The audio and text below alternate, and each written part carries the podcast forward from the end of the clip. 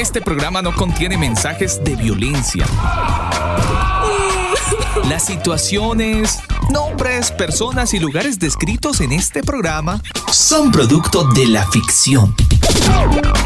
Cualquier parecido con la realidad es pura coincidencia. El combo.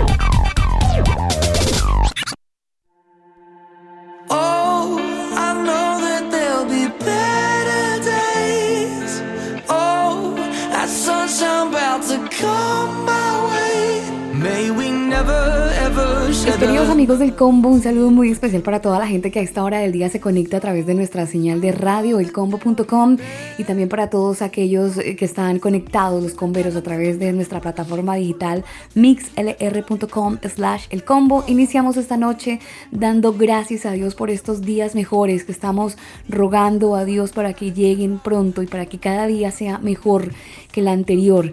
Iniciamos con muy buena música en esta noche de martes, hoy 26 de mayo, ya son las 8.55 minutos. Iniciamos este tiempo de combo con la canción recomendada de esta semana, con nuestra play recomendado, que es esta canción de One Republic de su más reciente trabajo discográfico. Este es el sencillo promocional. Better Days, días mejores. Así iniciamos esta noche de combo con buena música. Mi nombre es Alba Osorio. A ustedes gracias por estar con nosotros. Oh, I know that be better that sunshine about to come my way. May we never ever shed another tear for today. Cause oh, I know that there'll be better days. Huh. A veces a mí me dan ganas de mandar todo a la shit. Por lo malo que viví, por la vida que elegí. Pero no, uh, conmigo me comprometí. Y si de algo hay que morir, por algo hay que vivir. Día 40 en cuarentena, encerrado. Viendo las penas y los problemas del pasado Yo, el sol me sale aunque el día esté nublado. Valorando eso que no había valorado yo. Oh, I know that there'll be better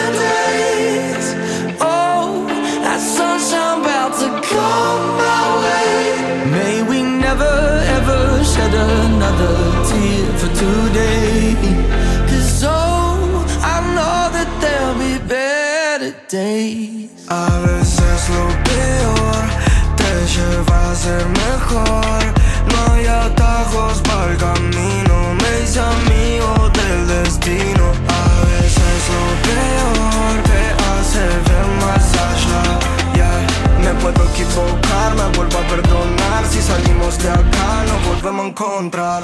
Oh,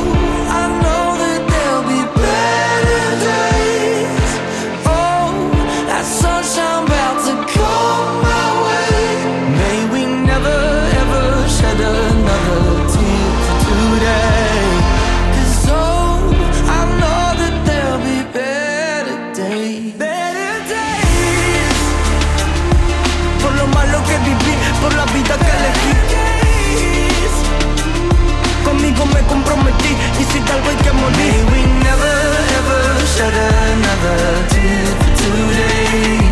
Cause oh, I know that there'll be better days. May we never ever shed another tear for today. Cause oh, I know that there'll be better days. Estás escuchando El Combo.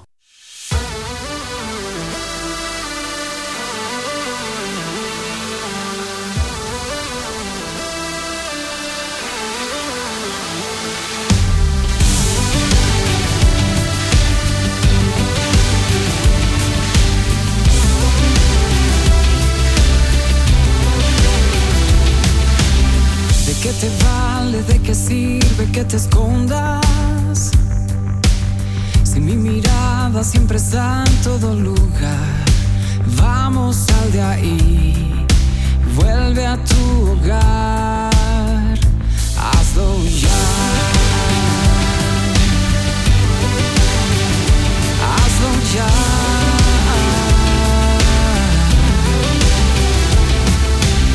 ¿De qué aprovecha que te esfuerces y me ayuda? Pues mi presencia es la que importa al final.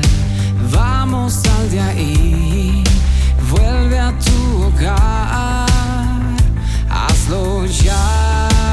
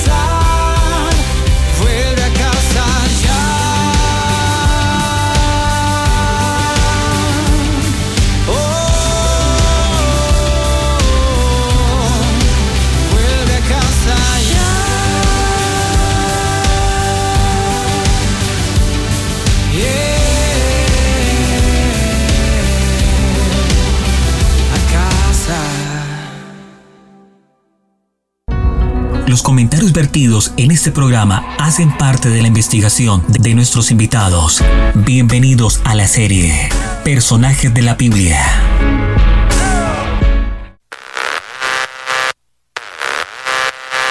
En esta serie Personajes de la Biblia a las 9 de la noche, un minuto, y saludando a toda la gente que está conectada con nosotros. Este es el segundo programa de esta serie de los martes, Personajes de la Biblia. Hoy estaremos abordando unos personajes o un- una raza mejor eh, que la Biblia la menciona en Génesis capítulo 6 y que de repente eh, se sabe mucho, muy poco. Bueno, depende la investigación que a lo mejor usted haya hecho si la ha hecho. Hoy estaremos hablando acerca de los Nefilim. Eso será en un ratito, en compañía, por supuesto, de Antonio Miranda desde México, que estará eh, desarrollando este tema en compañía pues de la gente del Combo y saludo también a toda la gente de la Casa de Estudios Cielos Nuevos y Tierra Nueva. Son las 9 de la noche, dos minutos. Eh, quedémonos en México, ingeniero, porque quería contarle que durante la sesión virtual que duró varias horas hoy, los legisladores locales escucharon los puntos de vista de promotores de una iniciativa de colectivos feministas que con seis votos a favor y tres en contra, estos diputados de las comisiones de justicia y de salud pública en Guanajuato, pues básicamente rechazaron el dictamen de las iniciativas para la despenalización del aborto y la elección de las mujeres en decidir sobre su cuerpo. Vuelve el tema sobre la mesa y es el tema del aborto.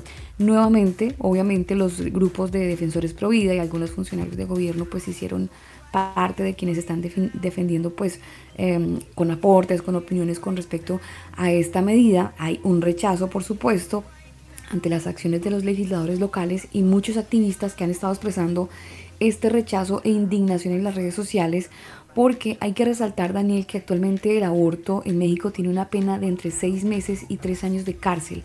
Así que pues el día de hoy se está viendo mm, la posibilidad, la posibilidad de que pueda ser el aborto, el aborto, el aborto legal en México.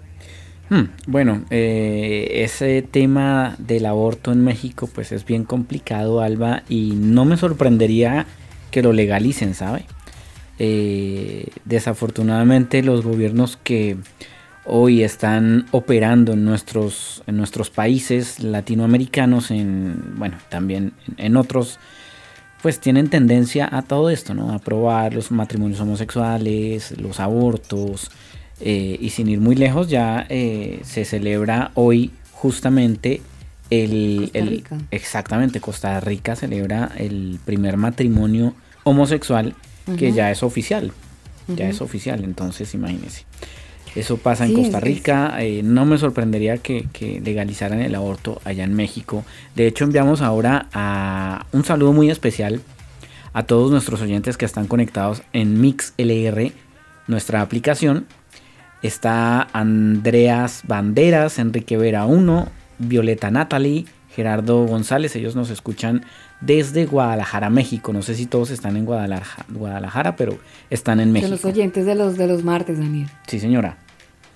Así que bueno, esta noticia tiene mucho que ver allí en ese, en ese país. Sí, usted lo decía, el matrimonio gay en Costa Rica, que es histórico además porque es el primer matrimonio igualitario en, en Centroamérica. Entonces eh, se une como que el hambre con las ganas de comer, decía mi mamá. Porque por un lado tenemos eh, este matrimonio gay que ha sido pues el boom y todo el mundo lo aplaude, todos los colectivos hom- homosexuales. Y por otro lado en México pues hay cierta preocupación de parte y parte de quienes rechazan y aprueban el tema de que el aborto pueda despenalizarse. Eh, bueno, ahí ese tema yo creo que mm, irá avanzando mientras eh, sigue la cortina de humo llamada coronavirus. Son las 9 de la noche, 5 minutos. Seguimos con más noticias, ingeniero. Más noticias, Alba, le cuento que de acuerdo a un reciente informe de inteligencia colombiana presentado por las fuerzas militares, hay alrededor de 4.600 integrantes activos de las llamadas disidencias de las Fuerzas Armadas Revolucionarias de Colombia, FARC. El 32 grupos activos, más o menos, haciendo presencia en 22 departamentos de Colombia. La noticia pues no es nueva, ¿no? Desde finales del año pasado se venía eh, reportando estos, estas famosas disidencias que no estuvieron de acuerdo con el, con el acuerdo de paz firmado en Colombia y de- decidieron desertar y eh, rearmarse y volver al monte a hacer sus fechorías, ¿no? A delinquir y eh, cultivar droga, etcétera, etcétera. Según las cifras presentadas por la Fundación Indepaz, las disidencias han pasado de hacer presencia en 79 municipios en 2018 a 93 en 2019, con el agravante de que estas estructuras están reclutando más de mil miembros anualmente para el año 2018. Así que eh, la noticia no nos sorprende mucho. Lo sorprendente es que eh, al parecer en Chile, en el sur de Chile, en la Araucanía, eh, pues hay presencia de las FARC. Pero todavía, Daniel, porque eso se supo hace algunos años, pero no sé si todavía. Todavía, sí señora. Y de hecho se están, se están armando un poco más. Ya. Bueno, son las 9 de la noche, 6 minutos. Vámonos con algo de música mientras nos preparamos para el desarrollo de nuestro grueso tema del día eh, acerca de los Nefilim, basado en Génesis 6. Por supuesto, la voz de Antonio, que es la voz oficial de los martes para el desarrollo de este programa. Son las 9 de la noche, 7 minutos. Es martes 26 de mayo y aquí estamos, como siempre, al aire, en vivo, en el combo. Sí, señora. Eh, de hecho, el programa de hoy va a estar muy interesante, Alba, y ya la gente puede empezar a conectarse. Si usted quiere hacer preguntas eh, sobre nuestro programa de hoy, lo puede hacer a través de nuestras plataformas o si usted quiere seguirnos en Telegram, también nos puede preguntar directamente desde esta aplicación y ahí en Telegram nosotros vamos a ir respondiendo todas las eh, preguntas que usted tenga. Así que vámonos con música a esta hora en el combo.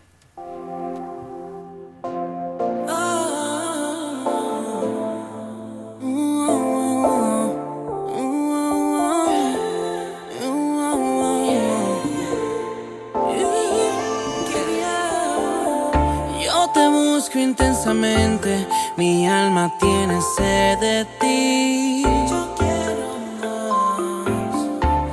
Todo mi ser tenerla, sin ti yo no puedo vivir. No, no, no, no, no, no. Por más que yo trato de evitarlo, vuelvo y caigo en tus brazos. Por más que yo trate de evadirlo, vuelvo y me enredo en tus lazos.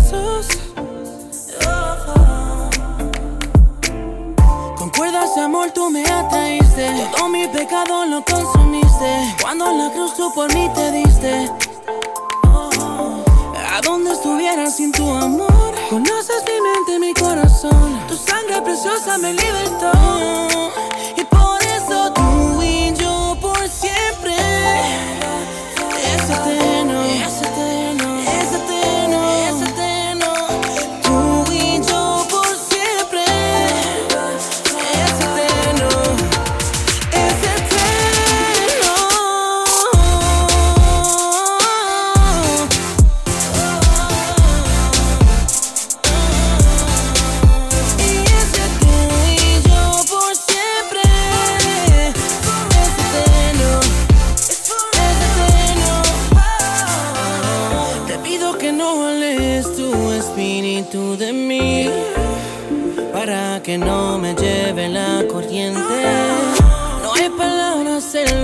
Elocuente suficiente para poder describir el amor que yo siento por ti.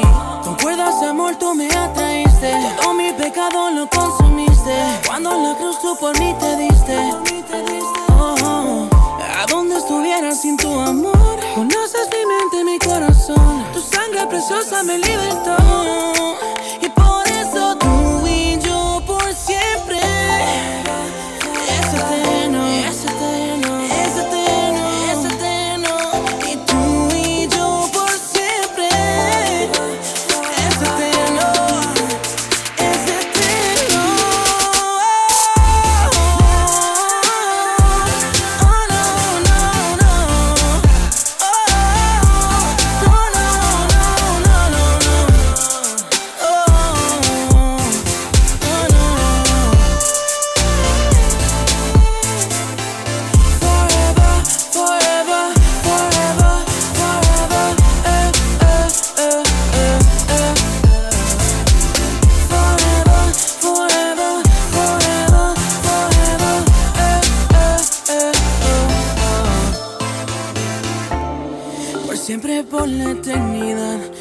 Que tú me vas a amar, mi corazón te pertenece. Nuestro tema del día. Los comentarios vertidos en este programa hacen parte de la investigación de nuestros invitados. Bienvenidos a la serie Personajes de la Biblia.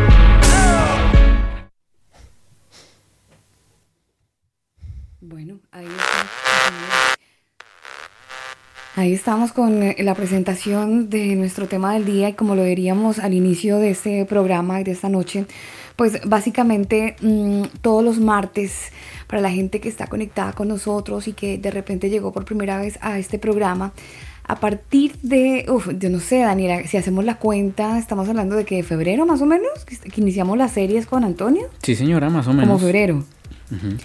Sí, como febrero aproximadamente. Eso ya es un ratico bastante interesante. Y nos ha llamado mucho la atención abordar ciertos temas que tienen que ver con la historia de la palabra del Señor. eh, O, o mejor, que era lo, lo habíamos estado viendo como historia, pero resulta que hay muchas cosas que están muy vigentes. Hablábamos en primera instancia acerca de las fiestas bíblicas, que fue una serie buenísima. Estuve recomendando una, de hecho, esta semana, eh, un, un capítulo de esta, de esta serie, eh, porque me preguntaron algo referente a la Santa Cena. Entonces yo dije, ah, yo sé quién le puede despejar la duda. Entonces mandamos el, capítulo de Pesa. Fue bastante interesante poder compartir esta, esta información. Y en esta segunda temporada, eh, con Antonio, que es el director de la Casa de Estudios Cielos Nuevos y Tierra Nueva en México, pues eh, queremos abordar el tema de los personajes bíblicos. Nos interesa muchísimo poder abordar tema porque sabemos que Antonio, pues sencillamente ha estado motivado por la lectura de la palabra, ha hecho sus investigaciones y estas investigaciones lo han llevado pues al estudio duro y profundo de la Torá, esto hace más de 14 años a la fecha, y por eso es una persona a quien consideramos que es autoridad para podernos abrir los ojos un poco y hablarnos acerca de ciertos temas en los que se necesita mucha investigación y profundidad bíblica. Y justamente es Antonio Miranda quien nos puede dar luz en el camino referente a estos temas. Antonio, nuevamente gracias por estar con nosotros y qué rico volverlo a tener por aquí en el combo en esta noche de martes. Hola, buenas noches, eh, Alba y también Daniel. Eh, saludos hasta Chile. Aquí estamos ya de regreso. Gracias al Eterno por la vida y gracias también a ustedes por la oportunidad. Bueno, pues muy contentos de escucharlo, Antonio. ¿Cómo ha estado su semana? Bien, bien, bien. Estamos preparándonos para Shavuot. Bueno, los que han seguido las, la serie de festividades y seguramente ustedes pues saben que estamos en el tiempo de contar semanas. Esta es la última semana la que, la que estamos contando para Shavuot, así que estamos con los preparativos para esta festividad el próximo el próximo en el cierre del próximo Shabbat y, todo el domingo es, es. Shavuot. Bueno, interesante, Daniel, para tenerlo en cuenta. el calendario. Lamentablemente era una fecha que lo iban a celebrar, creo que en Colombia, me parece, ¿no? Ah, sí. Sí, sí, sí, sí.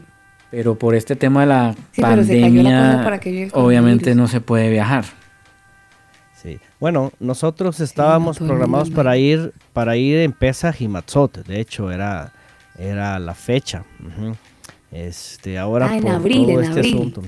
Sí, sí, había sido en abril, a partir del 7, el 8 de abril, era, era nuestra cita por allá, en Colombia. Pero sí, sí, sí, por la contingencia se pospuso, eh, pospusimos el viaje para, para Sukkot, que es en octubre, pero vamos a ver si se arregla esto, porque todo parece ser que va a estar este medio este, raro el asunto de, de reincorporarse a los aeropuertos y todo eso, ¿no? Bueno, España ya, bueno. ya está dando luz verde y parece que Estados Unidos también. Confiemos, confiemos en que esto, confiemos en que esto se mejore porque eh, pues todo no puede seguir así tan detenido.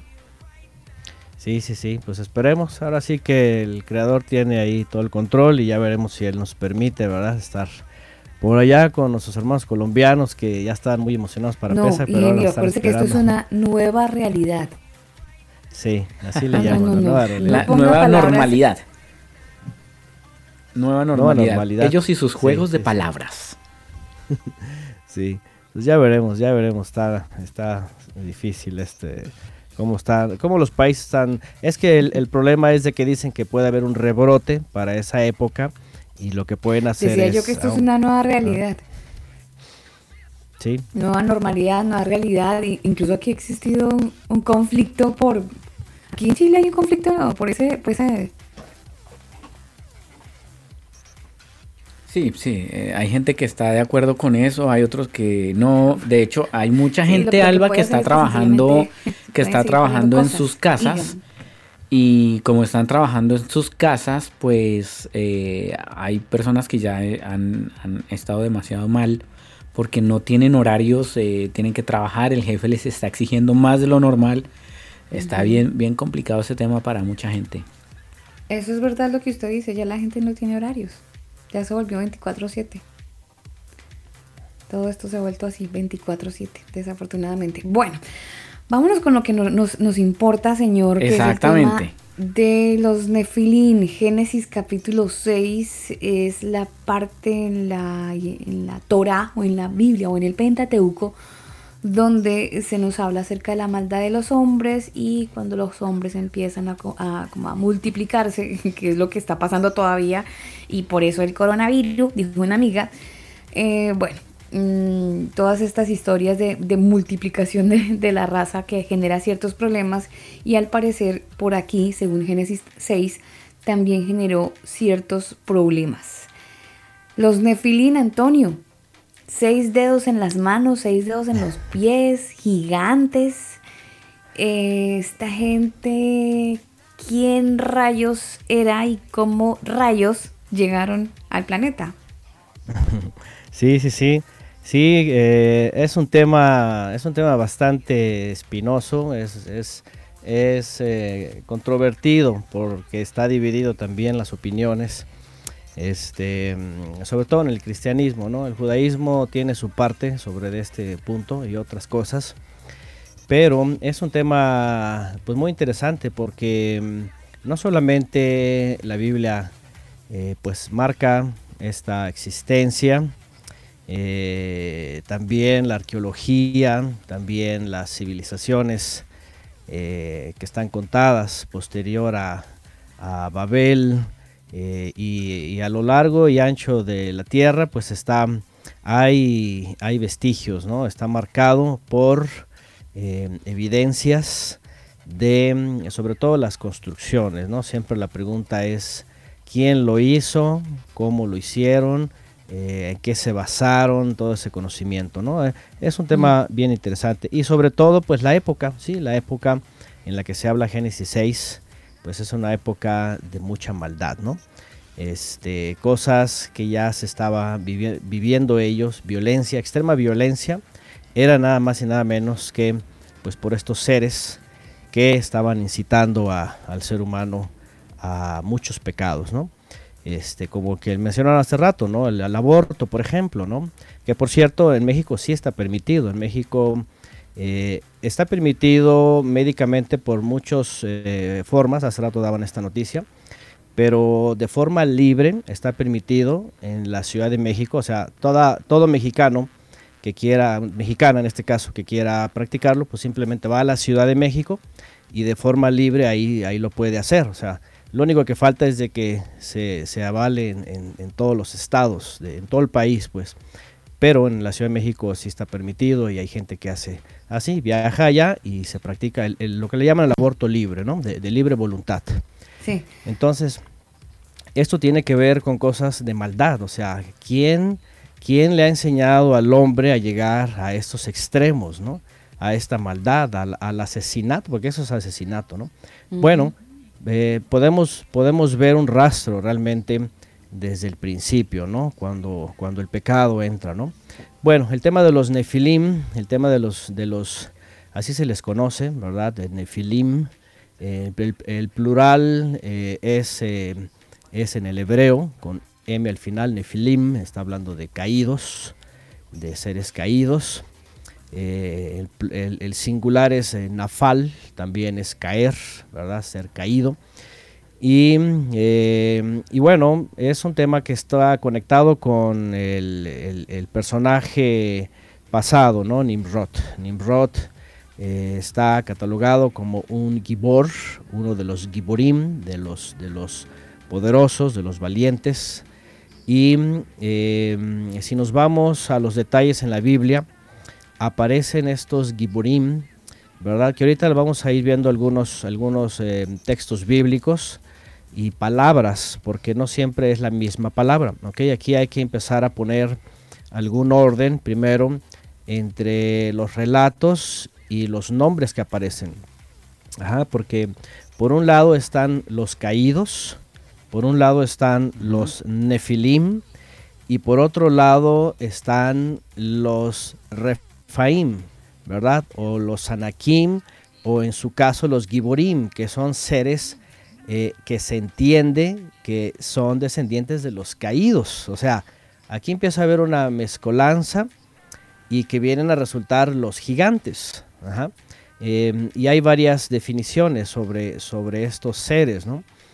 Y bueno, de entrada, de entrada, obviamente, pues yo creo que lo que queremos escuchar y al menos lo que yo he estudiado eh, va por el lado de la existencia de gigantes, producto de una mezcla de seres caídos, seres superiores, que ahorita también vamos a tratar de definir quiénes eran estos seres superiores, ¿verdad? Este, eh, porque regularmente dicen eran ángeles, ¿verdad?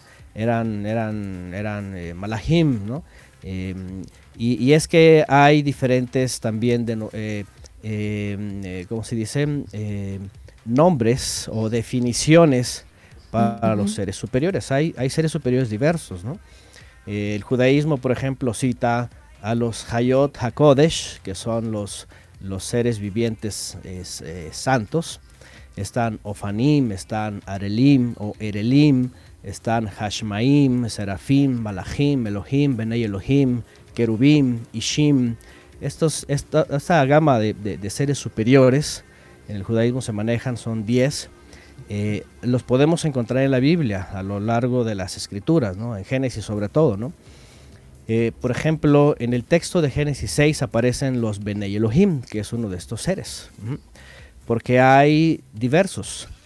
Y y, y, tienen categorías, como también lo dice la escritura, que por cierto, en, en el Brit Hadashah, en el Nuevo Testamento, en las cartas eh, que se conoce como el Nuevo Testamento, por ejemplo, también aparecen otros seres, pero ya aparecen en la categoría de dentro de los caídos, cuando los traducen como las potestades de los aires, los, los uh -huh. este, eh, los eh, Shedim o Sheidim en, en, hebreo también aparecen como los espíritus inmundos, ustedes los, recordarán. Los Shem Yasa.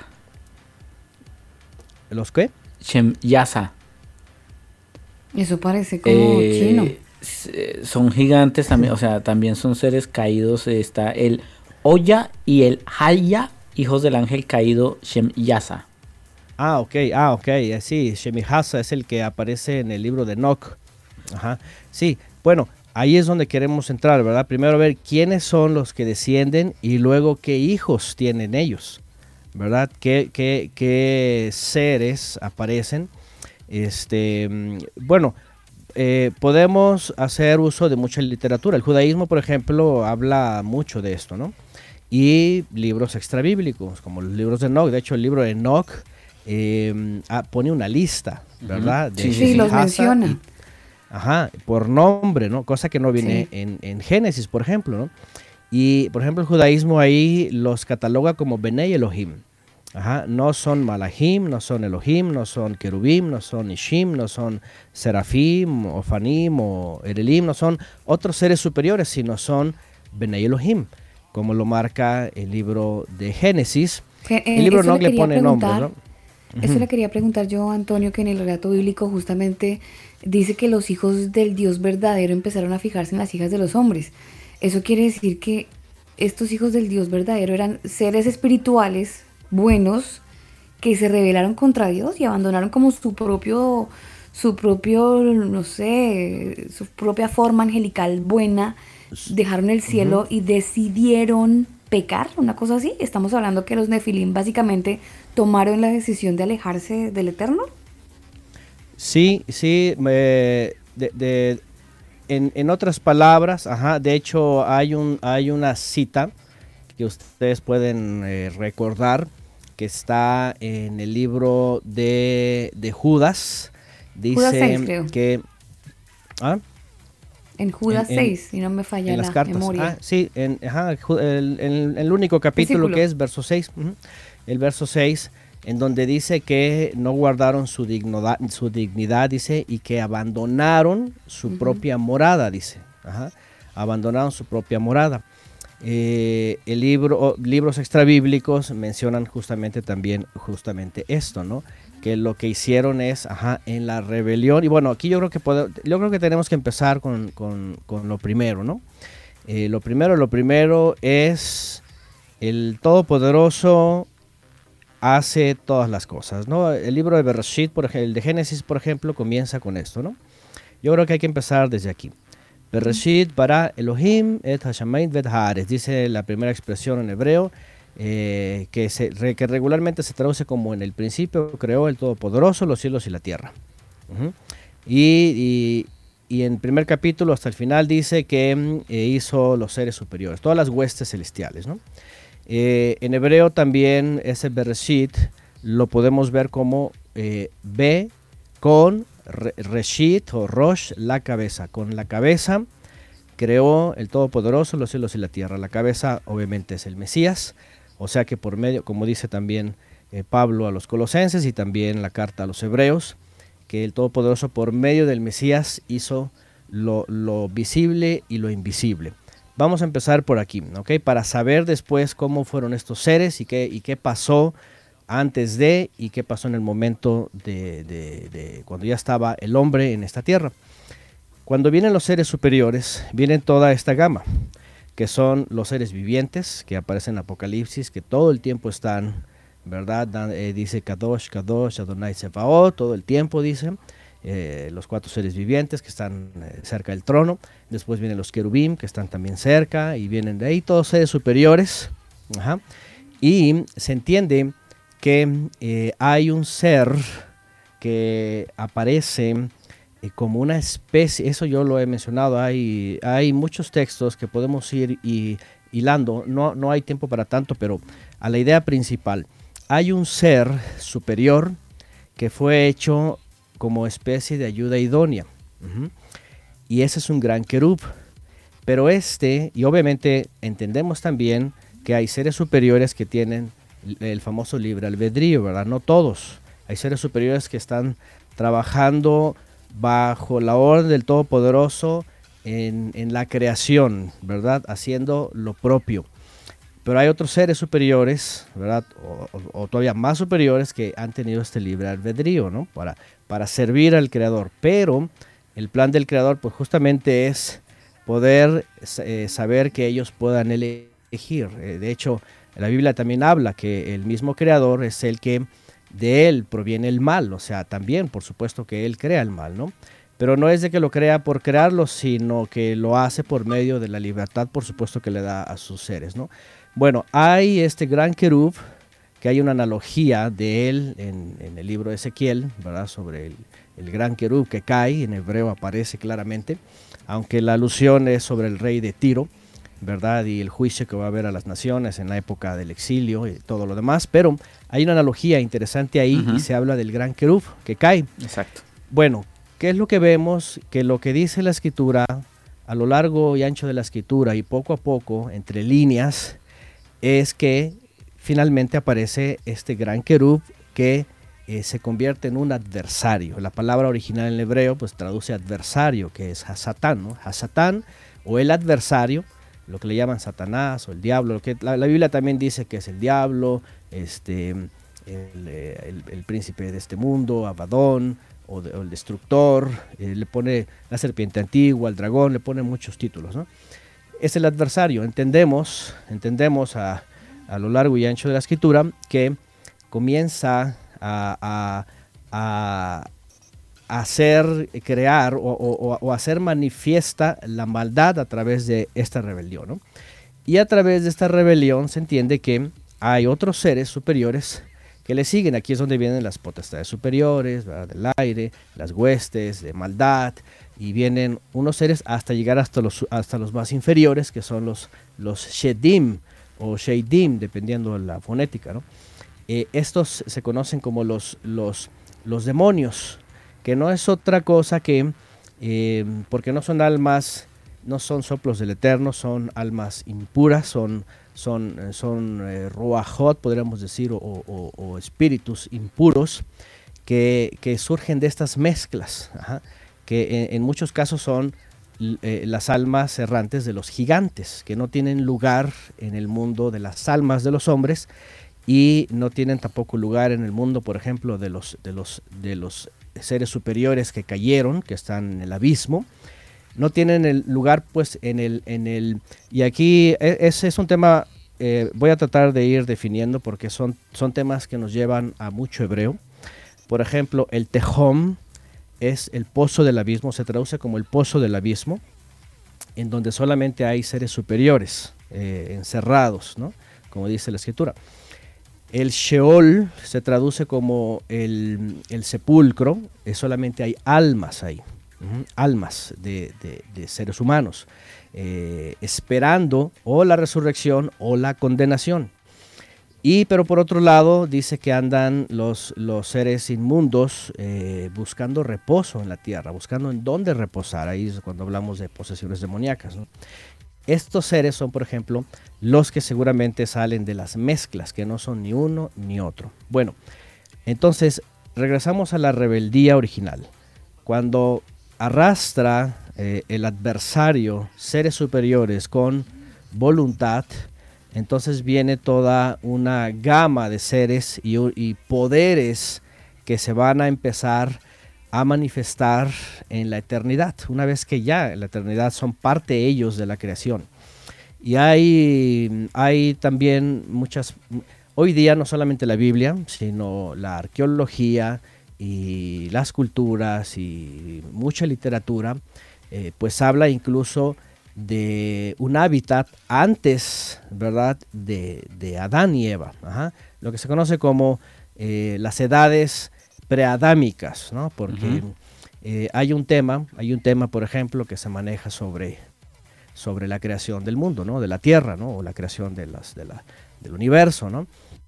Y aquí también, por ejemplo, el cristianismo está dividido, ¿no? Hay algunos creacionistas que dicen la Tierra tiene solamente 6.000 años, ¿no? Y otros dicen, no, tiene más.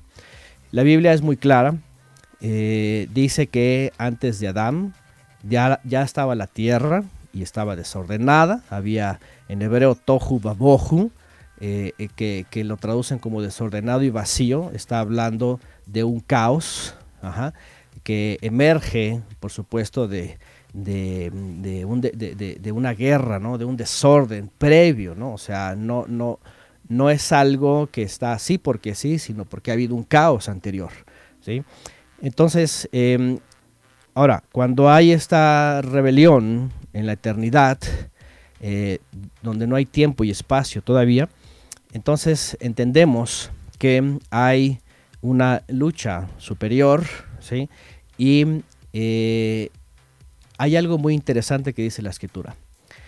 que nosotros provenimos del Padre, del Todopoderoso, del Creador, y que eh, fuimos arrastrados, una especie como que fuimos arrastrados o persuadidos a, caer también. ¿sí? Y lo que uno que estamos haciendo aquí es peregrinar, es pasar un tiempo en donde el Creador nos está probando si realmente nuestra alma está eh, apegada al Todopoderoso para buscarle a Él, consagrarnos y en este poco tiempo que unas cuantas décadas nuestras se pasan rapidísimo, si en este poco tiempo vamos a volver a Él, como, como, como Él nos da el camino. O si el ser humano aquí también con libre albedrío va a elegir por su vida, por, por, por, por llenarse, por eh, la desobediencia, por lo que quiera, y entonces eh, esa, esa oportunidad que tiene aquí, pues la va a desechar. ¿no? ¿Por qué digo esto? Porque todo lo que vemos en Génesis, que muchos se cuestionan y dicen, a ver, pero ¿por qué? ¿Por qué si el Creador pone a, su, a sus criaturas ahí, porque viene en forma de serpiente y lo engaña y lo hace caer y ya lo mete en problemas, ¿no? Al hombre, a Adán y a Eva. O sea, para muchos es como que no es posible, este, todo estaba muy bien y de pronto caen. ¿Cómo, cómo es eso, no? O, u otras, otras opiniones podrían decir, bueno, hubiera dejado a Adán que se amolara a Eva, ¿no? Y ya ves que yo no como, y tú te amuelas y tú te vas. y algo hubiera sido diferente, ¿no? Claro. Pero la cosa aquí es de que son arrastrados por Ahí, el ahí pecado. se los da dos. cuenta, Antonio, que las mujeres tienen un poder de persuasión increíble. O, o la Sí, mujer ¿verdad? o ayuda al hombre a ser mejor persona o lo daña definitivamente. Lo anula Sí, y lo, sí. lo de- reprime. Y, y dicen Eso que los hombres que- son los machistas. Y, y es al contrario, las mujeres tienen mucho poder en el buen sentido, ¿no? En- Entiéndame lo que quiero, lo que quiero decir. Sí, sí, eso es algo que se aprende mucho en la vida de Eva, por supuesto, ¿no? Por ejemplo, mi esposa tiene un estudio especial de la, de la vida de Eva y, y le dice a las mujeres, aquí está el ejemplo de Eva. Como dice la escritura, la mujer sabia, dice, edifica su casa, pero la, destruye, ¿no? Entonces la mujer tiene el poder, ajá, tiene el poder de eh, hacer co- con el hombre levantar eh, su vida espiritual, también su familia y todo, para hacerlo volver de regreso, ¿no? Entonces, bueno, aquí el punto es que, eh, el punto es que cae, ¿no? Bueno, entonces, bueno, entendemos, para no entrar en muchísimos detalles, hay una rebelión, hay seres eh, eh, caídos, hay seres que entran a la rebelión y el creador va a tener un plan sobre, sobre esta tierra para enviar almas que han sido, fíjense lo interesante. Por ejemplo, muchos dicen, a ver, Adán y Eva fueron los que pecaron, yo no, ¿verdad? Porque yo soy en esta condición, ¿no? Claro. Si, si al principio el árbol de la vida estaba, yo podría estar comiendo el árbol de la vida. Pero ¿por qué? Si nacemos ya con la culpa del mismo, ¿no? Bueno, es que ya pecamos antes, ya desobedecimos antes. Aquí lo que estamos haciendo es que el Creador nos está diciendo, ya traes un problema, ¿verdad? Ya vienes contaminado. Lo que quieres, lo que tienes que hacer es descontaminarte y purificarte y finalmente llegar a mí. Entonces, bueno, el punto es este, el punto es, vamos a empezar desde ahí. La intervención angelical en la tierra, en el ser humano, está presente todo el tiempo hasta hoy. Cuando hablamos de Nefilim, de caídos, estamos hablando de una intervención otra vez directa con el hombre, en donde el ser humano le, permitió ir más allá.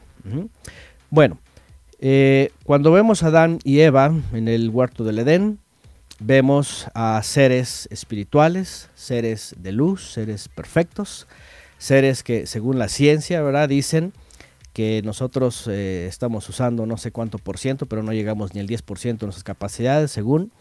Entonces eh, se entiende que el principio, imagínense a Adán con el 100%, ¿verdad? Y a Eva, pero aún así eh, son persuadidos para ser como los seres superiores. Y aquí entran, aquí entran seres superiores que se llaman Elohim, ¿ok? Elohim, el- el- la traducción es poderosos.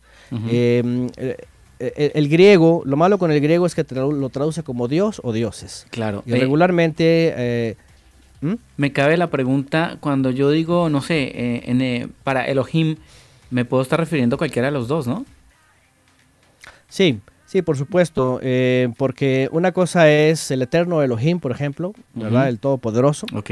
o el Padre Todopoderoso, y, y otra cosa, por ejemplo, decir eh, Elohim a, a los ángeles, porque de hecho hay salmos en donde dice la reunión de los Elohim, y está hablando de los ángeles, seres superiores, ¿no?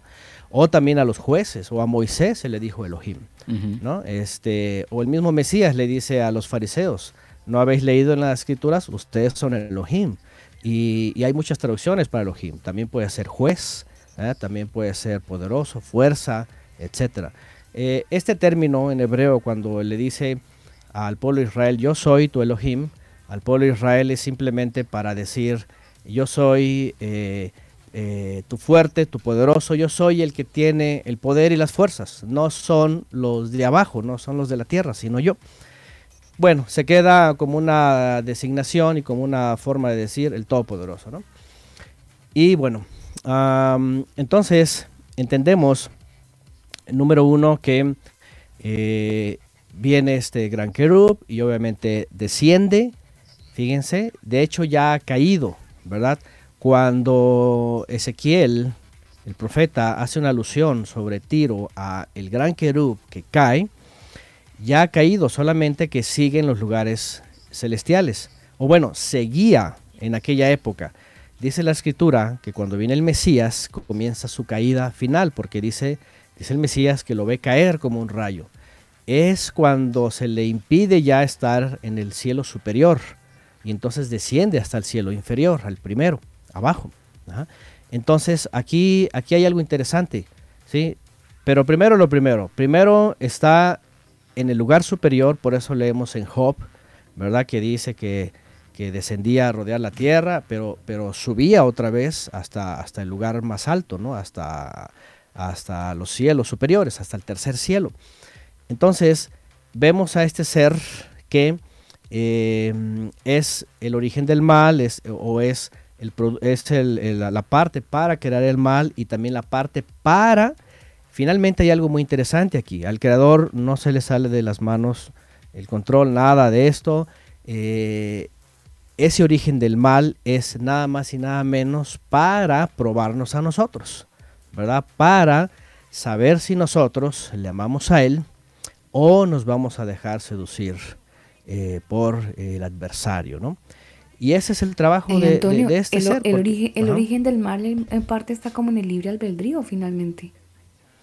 Sí, de hecho, para eso tendría que ver eso, ¿no? Para poder elegir, porque la realidad es de que si nada más hay bien, pues no hay elección. Eh, seríamos solamente condicionados a una cosa, ¿no? Entonces, eh, el creador piensa obviamente en todo esto, ¿no? Y lo que está haciendo es justamente eso, es probarnos y hacer que nosotros podamos decidir por nosotros. De hecho, ahora mismo, ahora mismo eh, nos está dando la oportunidad de elegir por Él, por la obediencia, por sus mandamientos, por eh, el Mesías y poder regresar a Él en su momento, ¿no? Y, la gente aquí todavía decide, ¿no? Y hay gente que decide por no y se le respeta, ¿no? Entonces, sí, tiene que ver con eso, ¿no? Y bueno, eh, cuando hay una primera intervención, bueno, la primera intervención es el adversario, vamos, vamos en orden, él es, también es caído, él hace caer, fíjense, a Adán y Java, o Adán y Eva en, en la traducción, y eh, les causa este mal, obviamente entendemos que están manifestando eh, las almas aquí abajo ese pecado, van a ser probadas. eh, mientras están bajo el poder de Satanás, como dice la escritura, el poder de la muerte, él tiene el imperio de la muerte, su, su alma es retenida, como leemos en Génesis, morirás, morirás, y su alma está en deterioro. Y, eh, pero viene la promesa del Creador a Eva, una vez que, que salen, obviamente no llevan toda la culpa a ellos, porque no viene de ellos la maldad, sino son tentados y sus propias concupiscencias les hacen caer, pero por vía del adversario. ¿Qué es lo que ocurre? Ya lo que ya sabemos, el creador les da la oportunidad. Les dice la consecuencia va a ser eso, ya saben, el trabajo, el sudor, y comerás así, el trabajo, todo, y la mujer eh, al parir, ¿verdad? Los dolores y todo el proceso. Dice- pero le dice, pero va a venir en el futuro alguien que va a revertir eso. Ya sabemos esa historia, ¿verdad? Del Mesías, el futuro, etcétera. Se le dice a Abraham. Entonces a partir de ahí el ser humano, aunque vive muchos años y luego se le van acortando, finalmente tiene una esperanza de regresar al Creador. Aunque no había Mesías, estaba allá la promesa. Pero, mientras tanto, el adversario, aquí hay algo que hemos estudiado en Génesis, que hay que ir a detalle, eh, tiene un tiempo libre, abierto, el adversario y sus caídos para hacer caer a las almas que él ya hizo caer así, eh, incitando, pero que aquí abajo estamos siendo probados. Ahora, piensen en esto, hay, hay algo muy interesante que hemos aprendido en la escritura, que es esto. Cada persona, cada alma que viene a esta tierra y está peregrinando y está siendo probada, tiene la capacidad de decidir entrar en el camino del Creador, andar en sus mandamientos, en la obediencia, en la santidad, en el Mesías para tomar el camino, verdad y vida, y en un momento dado regresar al Creador. Y fíjense qué interesante, que cuando se habla de, de la analogía de la novia, del Mesías o la esposa, se entiende que es un colectivo de todas las almas, independientemente que hay una analogía de, quién es la novia, quiénes son las doncellas, los amigos del novio, etc. Pero finalmente todas estas almas que logren, logren eh, llegar hasta el final, como dice el Mesías, el que persevera hasta el final, ese será salvo, ese obtendrá la salvación. Eh, seremos, fíjense, ascendidos a los lugares celestiales, al lugar privilegiado, dice, donde está el Mesías, el Cordero, delante del Todopoderoso. Imagínense lo que el adversario piensa cuando todos nosotros tenemos la oportunidad de ocupar el lugar que él estuvo allá, que él tenía allá. ¿Qué es lo que, qué es lo que quiere hacer el enemigo, como dice la escritura, que tiene poco tiempo? Pues impedirlo. Y por eso va sobre todas las almas. ¿Cuáles han sido sus herramientas? Seres caídos. ¿sí? Eh, ya de por sí el pecado, ya de por sí la tentación, ya de por sí la maldad, porque el Creador no, no, tienta, dice la Escritura, cada uno es tentado por su propia concupiscencia, por sus propios deseos. Somos probados por el Creador de diferente forma, pero a lo que vamos es, bueno, ¿qué pasa en Génesis? ¿Qué, pasa en Génesis? Ya está el hombre, ya está siendo probado, ya está viviendo dificultades por el pecado. Y cuando vamos a Génesis 6, viene esto, una intervención de seres que caen, que aparecen, por cierto, en muchas culturas. ¿no? Por ejemplo, tan fácil como ir rápido a la época de Nimrod, ¿no? que ya hablamos. Eh, la época de Babel, de Calné, de todos estos lugares, Sumeria, Ur, eh, ahí les llaman los Anunnaki. Hoy día están muy de moda y hablan por todos lados de los Anunnaki, por aquí, por allá, y que los seres creadores. Y bueno, ya se, torcieron muchas personas, ¿no? Que ya dicen que son los creadores. Pero fíjense qué interesante. Eh, porque en sumerio, ¿verdad? Vienen de Anu. Anu es la deidad del cielo. Anunnaki significa simplemente los que descendieron de Anu. Los que, y es lo que hace lo mismo que en hebreo, ¿no? Nefilim o los Nafal Kai. Confunde, confunde y reinarás. sí, entonces los que descienden de Anu, del cielo, ¿y descienden para qué? Pues obviamente, y, y, aquí es donde ya viene la teoría sumeria, ¿verdad? Que ellos, por supuesto, como son seres superiores, como son poderosos, como engañan, como tienen poderes extrasensoriales, etcétera, etcétera, pues engañan a los hombres y, y por eso se unen a las mujeres y ya después dicen que ellos son los dioses. ¿eh? y por eso en todas las culturas son los dioses. Aquí viene todo el panteón sumerio, que después se pasa al panteón este, egipcio, el panteón de los dioses, y luego el griego, que hoy día es el que tiene más, más eh, remembranza, ¿no? Por, por eh, pues, todos los dioses griegos que andan por todos lados, ¿no? igual los romanos, ¿no? Este, de tal manera que Ra pasa a ser Zeus y luego Júpiter y anda por todos lados y primero fue, ¿verdad? En Lil, etcétera pero al final son los mismos seres que caen, pero que se manifiestan a los hombres, que los engañan, que dicen que son dioses, les hacen ídolos, estatuas, etcétera, hacen religiones, ¿verdad? Este, y ahí han estado ahí, ¿no? Pero bueno, vamos otra vez. Génesis 6, a ver, ¿qué pasa ahí? ¿Cómo, cómo descienden? ¿Qué es lo que hace? ¿Qué es lo, cómo los vamos a definir, ¿verdad? Cómo incluso, porque dice la escritura que, mm, que el mismo David, nada más y nada menos, es el que acaba con ellos, ¿verdad? Con sus valientes, ah, les hacen guerra contra ellos. Y también en dónde estaban, ¿verdad? Porque estaban en la tierra de Canaán. Y, muchos de ellos, por cierto, estaban en Gat, en la tierra de los filisteos, por cierto, un pueblo que, es muy interesante porque no eran necesariamente cananeos, los filisteos. Entonces, eh, hay, hay cosas de veras bien interesantes y la Biblia siempre nos está dando respuestas sobre esto.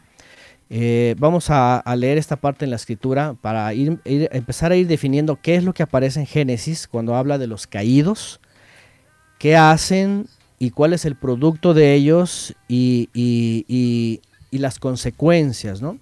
En, en Génesis capítulo 6, y bueno, cada quien su, su versión, eh, en el verso 1 dice que la maldad, dice, eh, eh, los seres empezaron a multiplicar, empezaron a tener hijos e hijas, y aquí viene en el verso 2, lo primero, voy a leer en hebreo para, para que vayamos viendo primero las expresiones, ¿no? Porque aquí hay dos cosas muy importantes. Dice, Vairu Benei Haelohim et Banot Haadam. O sea, y vieron los Benei Elohim, es uno de los seres superiores, de la- de- está- están, ca- están calificados como seres superiores. ¿ok?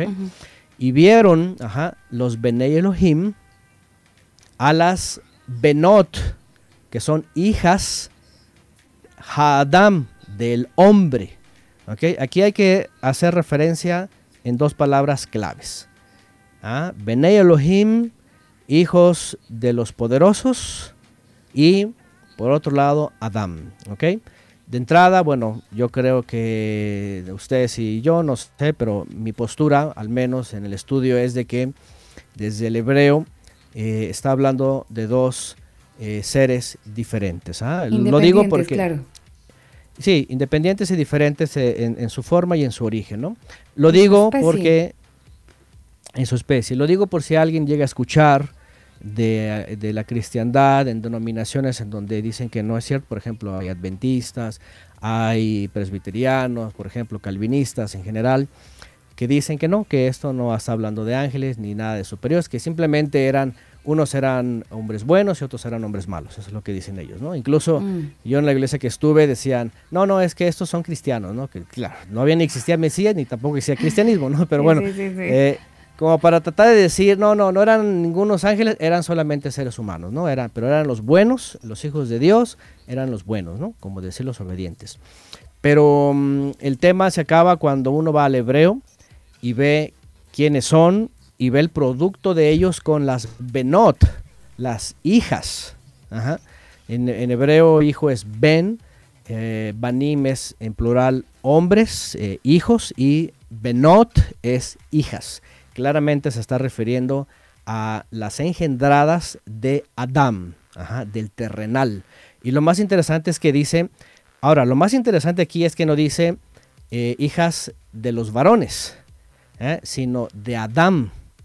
Y la palabra Adán está implicando eh, al, al terrenal, al que está hecho del barro. Adán viene de Adamá. Es una de las partes, es una de las cinco partes que estamos compuestos, como le decía al ingeniero Daniel en la clase pasada, ¿no? Estamos hechos por cinco partes y una de ellas es Adamá, que es tierra o barro. Entonces, es, el texto es muy claro porque está diciendo engendradas del terrenal, e hijos de los poderosos. Benei Elohim, Benot Hadam. Ya de aquí entrar en hebreo no hay, no hay pierde, ¿verdad? Es decir, la postura sobre seres superiores, acercándose, sí. Ahora, hay un argumento, por supuesto, que yo creo que todos lo saben, que dicen, a ver, pero ¿cómo? Si el Mesías dice que los ángeles este, ni se casan ni se dan en casamiento, ¿verdad? Porque, etcétera, porque cuando se habla de- del reino por venir, ¿no? De- del futuro, que, que no se casarán, y se- es, es correcto, porque entre seres superiores no hay esto. Aquí el punto es de que estos seres superiores dejan su morada, descienden a el- al, a- al Malhut, que se le conoce abajo, ¿verdad? Hasta, hasta Antonio. abajo. Antonio, pero permítame preguntarle algo porque eh, hace algunos años yo escuché, interpretaban esa parte que usted acaba de decir como que los ángeles eran seres asexuales, es decir, que no tenían sexo definido. Ah, pero al leer Génesis 6 desde el, desde el mismo capítulo 2 y entendiendo que usted nos dice, según la Torah, que eran hijos de, los, hijos de Dios, o sea, ángeles, claramente nos está hablando que tienen un sexo definido ¿O es que eh, dentro de la angeología hay seres asexuales y seres con sexo definido? No, es bueno, no hay en la escritura nada como que sean eh, sexuados, ¿sí? No hay nada. O sea, todos, todos aparecen como seres neutrales. De hecho, se hace alusión eh, como varoniles, como si estuvieran sexuados, pero realmente no hay, no, no, no hay sexo ¿no? en los seres superiores. Eh, pero el punto aquí, justamente esto que quería explicar era que cuando abandonan su lugar y se materializan en esta parte, entonces cuando toman cuerpos de hombre, aquí es cuando tienen la capacidad entonces de eh, sexuarse, por decirlo, ¿verdad? Hacerse. definirse, eh, definirse, definirse, de manera.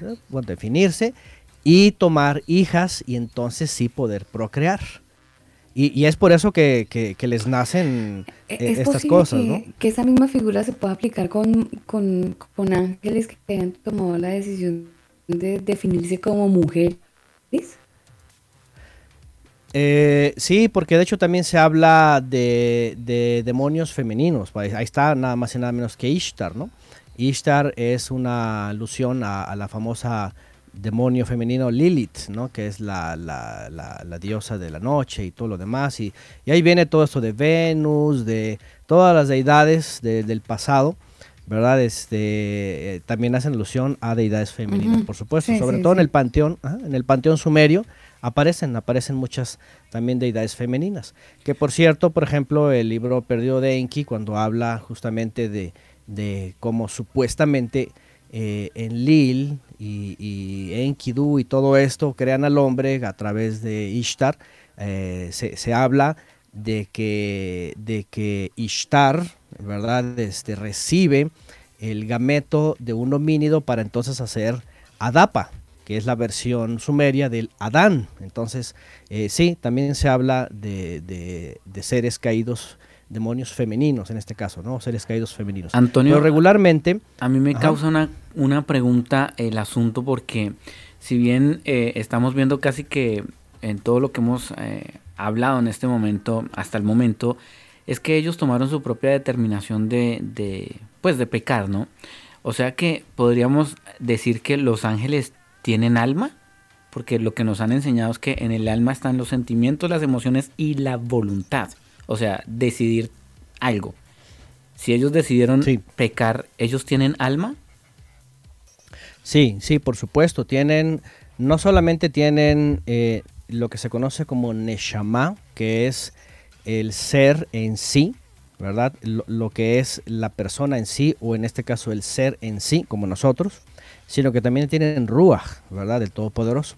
Y también provienen del Creador, Solamente que su cuerpo de ellos era, era un cuerpo celestial. También tienen yejidá, como nosotros. De hecho, la escritura, por ejemplo, en el caso de los seres superiores llamados malahim, que se traducen como ángeles, eh, la traducción correcta es mensajeros. Eh, dice, por ejemplo, Apocalipsis que tienen las mismas medidas de los hombres, si ustedes recuerdan. Dice, habla de los codos, dice que son medidas de hombre. Entonces hay seres superiores que incluso son asemejados a nosotros, solamente que ellos son celestiales y nosotros somos terrenales. Bueno, de hecho en la Biblia hay un texto donde dice que a veces nosotros cuando damos de comer a alguien o, le hemos dado hospedaje, eh, en quizás, eh, quizás es un ángel y no lo sabíamos. Así es lo que pasó con Abraham. De hecho, aparecen. No, no, no, parecen tan diferentes, ¿va? En estatura, en complexión, El aspecto es muy humano. Muy humano, se materializan. De hecho, es, es lo que le llaman el judaísmo como los Ishim, porque, porque en la escritura, por ejemplo, jamás dice que son Malahim, simplemente dice que se le aparecieron varones. Y por eso, y la palabra en hebreo es como Ish, y por eso se llaman seres superiores Ishim. O sea, como varoniles, pero hechos semejantes a los varones, pero al final seres superiores que se materializan y luego se desmaterializan, porque incluso comen aquí y, luego regresan. De hecho, ¿se acuerdan que Jacob cuando va, cuando va huyendo y huye hacia el norte, en una de sus eh, paradas, bueno, cuando duerme y tiene la visión, ¿verdad? Dice que hay seres superiores que ascienden y descienden. ¿ah? De hecho, cuando viene de regreso, dice que ve a los ejércitos que están, o sea, tiene la capacidad de pronto de verlos y dice, están aquí, o sea, por eso eh, el lugar es especial, ¿no? Eh, entonces hay, están todos estos seres. La verdad es de que la Biblia es un libro, cualquiera podría decir que es el libro con, con más cantidad de cuestiones paranormales, ¿no? Pero es que es el mundo espiritual, ¿sí? Están los seres eh, superiores que incluso siguen siendo obedientes al Creador, aunque se lleguen a materializar. Y hay quienes, hay quienes se rebelaron y dejaron su morada y se contaminaron, dice la escritura. Obviamente cuando hablo, cuando habla la escritura de que tomaron mujeres, aunque hayan sido mujeres eh, decentes o sanas o, vírgenes, etcétera, eh, obviamente como seres superiores se contaminan porque no es su naturaleza, ¿no? Y, bueno, eh, esto es lo que se le llama como caer. El texto en hebreo cuando, y luego vamos a ver más adelante, Fíjense, dice en el verso 4, dice, Hanefilim hayuva aretz bayamim, dice, Hahem begam aharei gen asher, dice, los nefilim, aquí hay que poner atención en esto. Hay algunas versiones que van a decir gigantes, pero la traducción no es correcta si dice gigantes. La realidad es de que hay otras palabras que se van a usar para gigante, como Refaim o como Giborim o como los Anakim ¿eh? o como los Somsomeos o como otros seres, anaseos, etcétera, que eran gigantes pero eran de diferentes razas. Aquí en hebreo se debe de traducir en el verso 4, los gigantes estaban en la tierra en aquellos días, perdón, los caídos, los caídos, tiene que traducirse como los caídos, no como los gigantes, perdón. Los caídos estaban en la tierra en aquellos días, vean, y dice eh, en el hebreo, Bega Maharei Gen Asher Elohim. Dice, y también después, y también después cuando se allegaron, dice, los Bene Elohim a Benot Hadam. ¿Me entienden? ¿Qué significa que en esos siglos, previos al diluvio, previos a Noé, previos a que, a que viniera la intervención con las mujeres, ya había Nefilim, ya había seres caídos. ¿Eh? Otra vez la palabra nafal, que aparece ahí en hebreo, hanefilim, nafal, caídos, está hablando de estos seres que descendieron, a los que les llaman Anunnaki, a los que fueron identificados, y, aquí hay una historia que nos vamos a meter ahorita en esto, porque hay mucho, muchísimo que, que hablar de todo esto, pero no sé, los que hayan escuchado la literatura, por ejemplo, ¿verdad? De, de este, ¿cómo se llama? De Lemur, del famoso Mu o Lemuria, o nada más y nada menos que eh, la Atlántida, habrán escuchado sus continentes perdidos y todo lo que han encontrado y ciudades bajo el mar y todo esto. Perdidas. Eh, perdidas. Hay, hay em, teorías muy interesantes que dicen que antes del diluvio, obviamente después del diluvio quedaron bajo el agua, ¿sí? fueron juzgadas, pero hay teorías y obviamente según los griegos, porque también los griegos aquí están metidos en esto, ¿verdad? Eh, porque eh, Platón no se basa nada más en cosas que sabían los griegos, lo sabían los egipcios, también un sacerdote, aparentemente un sacerdote egipcio le contó esto posteriormente, ¿verdad? Y eh, dicen que antes de había estos caídos que se manifestaron, que, que también mostraron o hicieron ver gigantes, que se apoderaron de la tierra. Por eso dice en Génesis que la maldad del hombre este, era mucha, ¿verdad? Había mucha violencia, porque lo que hacen los seres caídos, como dice el libro de Enoch, aunque el libro de Enoch está refiriéndose a Génesis 6, pero entendemos que lo que hacen estos seres es, em, es pervertir al hombre. Eh, eh, tengo una pregunta. Tengo una pregunta, Antonio. Eh, probablemente estamos diciendo y acuñando que estos gigantes son los creadores de las famosas pirámides de Giza, pirámides de las mayas, las egipcias, las de México, las aztecas, bueno, las de la Antártida. ¿Ellos son los creadores de, los arquitectos de? Ah, hay, es correcto, hay quienes dicen que la respuesta está aquí, porque mm, hay muchas preguntas ajá, sobre estas construcciones que dicen, en la época de Tutankamón y todos los, eh, todos los faraones no, no había la posibilidad, no había forma y además la datación, las rocas, todo, dice no hay forma, tuvieron que hacerlo alguien más. Entonces, esta teoría eh, lo, que asegura es de que, y, de hecho la Atlántida, o, más bien este, la, mm, estos lugares quedaron sepultados y también en, en, en, Egipto las pirámides y de, de Keops, eh, eh, Kefren y Miquerinos o Miserinos, eh, se entiende que estaban construidas desde antes del diluvio. Y sí, se, se, entiende que las construyeron estos, estos gigantes, ¿no? O estos seres caídos. Que ellos les enseñaron todas esas ciencias, toda esa arquitectura, toda, toda la matemática, todo lo que tiene que ver con los astros también. Eh, todo eso, eh, sí, en México también, no solamente en México, en toda Latinoamérica, ¿verdad? Comenzando Perú, en México, Perú, Perú, sí. Antonio, hay una, una, pregunta que me hacen por aquí y dice, ¿puede, ¿puede decirse que Jezabel estaría dominada o descendiente de estos seres caídos? Ah, yo también lo pensé.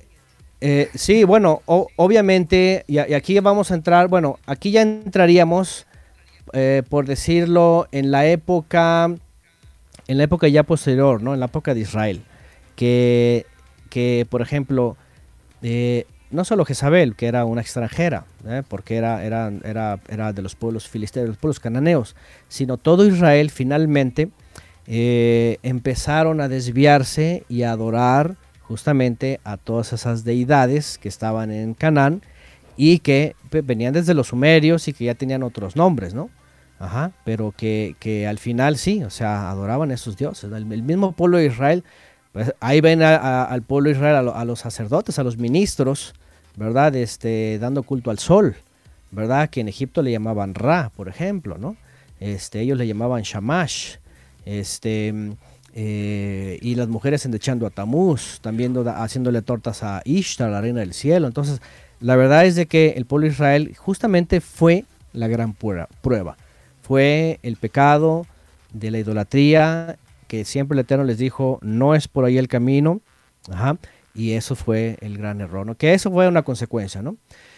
Pero bueno, si otra vez regresamos a Génesis, estábamos, y algo, cosas muy importantes aquí, es que, em, ah, les estaba hablando que sí, eh, esa teoría habla de que todas estas, todos estos vestigios que están ahí, incluso debajo del agua, incluso en el famoso continente Mu, que se le llama así, eh, o, eh, ah, les iba a decir de los titanes, ¿han escuchado de los titanes? Por supuesto. nada más y nada más, ajá, eh, eran, eran de los, los, o los atlantes, ¿verdad?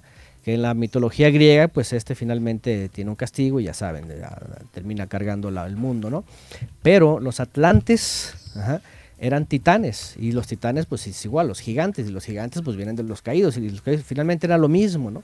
Entonces se entiende que estaban ahí, que le dieron conocimiento al hombre, que lo pervirtieron y que para la época de Noé, por eso dice, había antes y después de que se, de que se juntaron con las mujeres. O sea, ya había registros aquí en la Biblia y la arqueología lo dice actualmente. De hecho hay cosas que Actualmente algunos dicen eh, tenemos muchos problemas porque estamos encontrando los famosos OPARs, que es las siglas en inglés que tienen que ver con objetos eh, fuera del tiempo y, del, ¿cómo se puede decir? del tiempo y del espacio, ¿no? Así como diciendo, eh, objetos tecnológicos que se encontraron de hace 5.000 años, ¿no? Este, dónde salieron, ¿no? Y, qué es lo que están respondiendo? Pues es simplemente ya tenían ciencia, ya tenían ciencia muy avanzada, muchos conocimientos, no como a lo mejor como la de ahora, pero artefactos de medición, de corte, etcétera, etcétera, que por eso está eh, todas estas construcciones. ¿no? Entonces, sí estaban, como dice Génesis, y estaban antes y después. ¿Y qué es lo que estaban haciendo estos caídos? Hacer pervertir al hombre, ¿no? Dicen incluso este, literaturas también antiguas que eh, no solamente se acercaron a, a, los hombres, sino que también se acercaron a animales. El famoso Taurus y Minotaurus y el Centauro y todos estos, estos seres mitológicos, entre comillas. Mitad humano y mitad animal. Así es, ajá. Eh, se cree que también existieron en su momento con perversiones genéticas, con mezcla, con... Bueno, ya, ya era... Y quizás existan ahora también, ¿no? Con tanta eh, clonación y, y, la Los mezcla... reptilianos, Daniel, acuérdese. La mezcla de, de, de, todo lo que está haciendo la ciencia hoy en día. Así es. No, de hecho, de hecho sí. De hecho dicen que hay hay laboratorios este, pues clandestinos en donde están haciendo cualquier cantidad de mezclas, ¿no? Sí. De hecho, el ser humano, el ser humano mismo ya ha hecho esto, ¿no? Por ejemplo, en el caso de, de, el las pitbull. mascotas, el ejemplo. pitbull es un perro modificado, o sea, creado. No, de hecho, todos los perros, todos los perros y todos los gatos son producto de la manipulación. Esto no es creación, estos no existían en el principio. Por ejemplo, el hombre empezó y fueron los sumerios y luego los egipcios. De hecho, hay, un, hay, una, hay una deidad egipcia, Nubis, que es un, es un perro, es un ser humano con cabeza de perro. Entonces eh, ellos, eh, el, ser humano o, o, los caídos le enseñaron al ser humano a hacer mezclas. ¿sí? La domesticación no es otra cosa que, que mezclas genéticas. Y pobres animales, porque hay unos animales que salen defectuosos, hay unos animales que están persiguiendo la cola todo el tiempo, hay otros que se mueren bien rápido de, de un susto, otros no duran muchos años. O sea, eh, es una mezcla perversa también, ¿no? Lamentablemente hoy día el sistema ya los ha metido y son parte de la familia, ¿no? Pero, pero Uy, esto pero es los han metido tanto que hay gente que los cría como si fueran niños.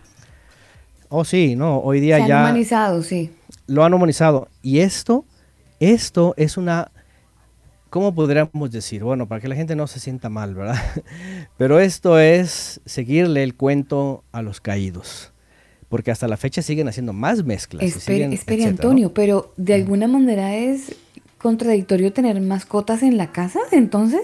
Bueno, la escritura dice no participes en las obras de las tinieblas y eso va contra natura. De hecho, en el primer momento que el ser humano empieza a mezclar, hoy día con lo transgénico está de moda, eh, semillas, este, animales, ah, sí, sí, sí. especies, o sea, eso es ya trastocar la creación del Todopoderoso, ¿no? ¿Ah? Entonces, este, es como darle lugar a, a, los caídos, porque los caídos justamente fue lo que hicieron, empezarles a enseñar la, la, la mezcla genética, ¿no? Todo esto, ¿no? Bueno, es parte de... Eh, entonces, Génesis, de entrada, bueno, vamos, vamos a, a, a, ya establecer esto para después irnos a los demás textos, porque no solamente en Génesis, resulta que aparecen después, en la época de, la conquista de la tierra prometida. ¿no? Eh, y estos, estos seres, entonces dice Génesis que estaban antes y que estaban después. Pero ahí entonces vamos a regresar, dice que se unieron y, y ahora sí vamos a ver la otra palabra, vamos a regresar. Dice, eh, los nefilim se, dice, vieron a las mujeres que eran hermosas, se llegaron a ellas, a las hijas de los hombres, dice, y les parieron hijos.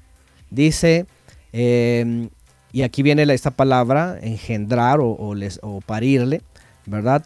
Dice, Veyaledu, Lahem, Geman, y aquí viene la palabra, Hagiborim. Fíjense la diferencia. Nefilim con mujeres, producto, Giborim. Que eso sí se puede traducir como como esa es la palabra también que le define a Nimrod. Por eso yo les decía en aquella ocasión, ¿verdad?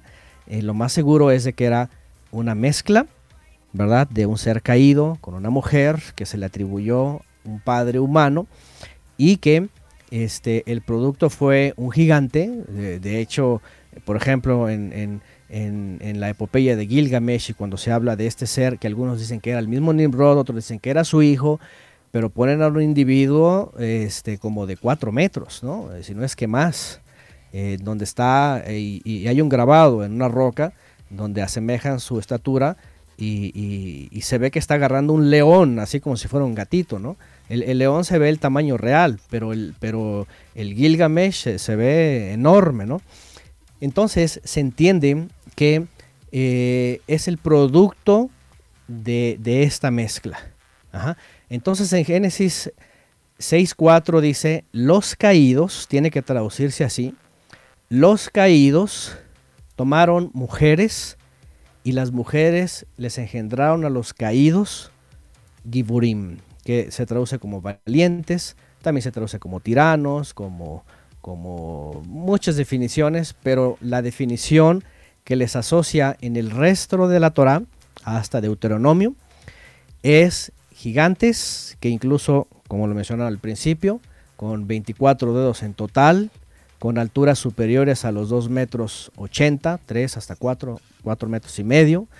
Ah, hay eh, algunas diferencias, aquí sí yo me reservo sobre el libro de Enoch, porque el libro de Enoch habla de alturas así eh, este, impresionantes, ¿no?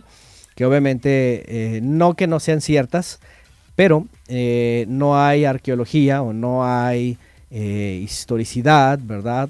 Que hable de, de- de seres tan enormes, ¿no? Al menos no hay eh, vestigios, ¿no? Pero sí hay, por Un ejemplo, dedo huellas aproximadamente podría medir entre unos 40 a 35 a 40 centímetros, ¿no? Por ejemplo, el dedo de una mano. Más o menos. Lo que... Sí, sí, podríamos decir. Ajá, sí. es- era, si, si hablamos de seres de 3 metros hasta incluso hasta 6 metros, pues sí, estamos hablando de extremidades muy grandes, ¿no? Y de hecho, en la mitología se cree que estos devoraban a los hombres. ¿eh? Eh, y hay, de hecho, en la mitología griega creo hay un ser que así despedaza a los hombres y se los come. No me acuerdo cuál es su nombre, pero, pero eh, está registrado. O sea, hay culturas antiguas que hablan, hablan de cíclopes, hablan de gigantes, hablan de, de, estas mezcolanzas con, con- con animales, etcétera. Pero bueno, como que eso llegó a ocurrir en la época de Noé y fue como el colmo, ¿sí? fue el tope. Fue como que dijo el creador, ya no se puede más, me duele. Creo, creo que Antonio, Ajá. de hecho, hay un salmo que recrean parte lo que vivía el pueblo cuando ellos se comían a los niños, porque eran, bueno, el, el libro de Noé, corrijo, el libro de Enoch relata un poco esa escenografía donde ellos tenían que practicar el canibalismo y dice el libro de Enoch que todo parte de ahí, el, de- canibalismo. Sí, sí, porque era una de las prácticas, ¿verdad? Este, no solo comer la sangre, sino comerse, comerse a sus hijos, que los sacrificaban también a, Moloch, en ese caso, ¿no? Los, los moabitas, por ejemplo, pueblos moabitas. Entonces, todas estas cosas sí ya son consecuencia justamente de, de obedecer, ¿no? A estos seres, ¿no? Pero bueno, entonces aquí importante, eh, caídos se- siempre en la escritura van a tener, y más cuando se dicen que son Bene Elohim, una de las seres superiores, uno de los seres, un- uno de los grupos de los seres superiores, eh, descienden, y, y aquí, y aquí es donde viene hoy día que ha estado de moda, ¿verdad? Los cómics, han escuchado de todo esto, ¿no? Cómo caen, cómo se enamoran. El, el- el Ajá, sí. clásico ejemplo, el Superman, ¿verdad? Que es un ser que viene de X planeta, que Andrómeda, es creo que es. poderoso, eh, poderoso, etcétera, y que llega un momento en que pues le gusta a la muchacha y le va con el padre y le dice pues la quiero y dice pues vas a, vas a, vas a dejar de ser como eres y él se, no se resiste y la ama y la quiere y finalmente esta es una escena eh, incluso es muy interesante porque porque Superman es azul y rojo el rojo es Adamá, la sangre del terrenal.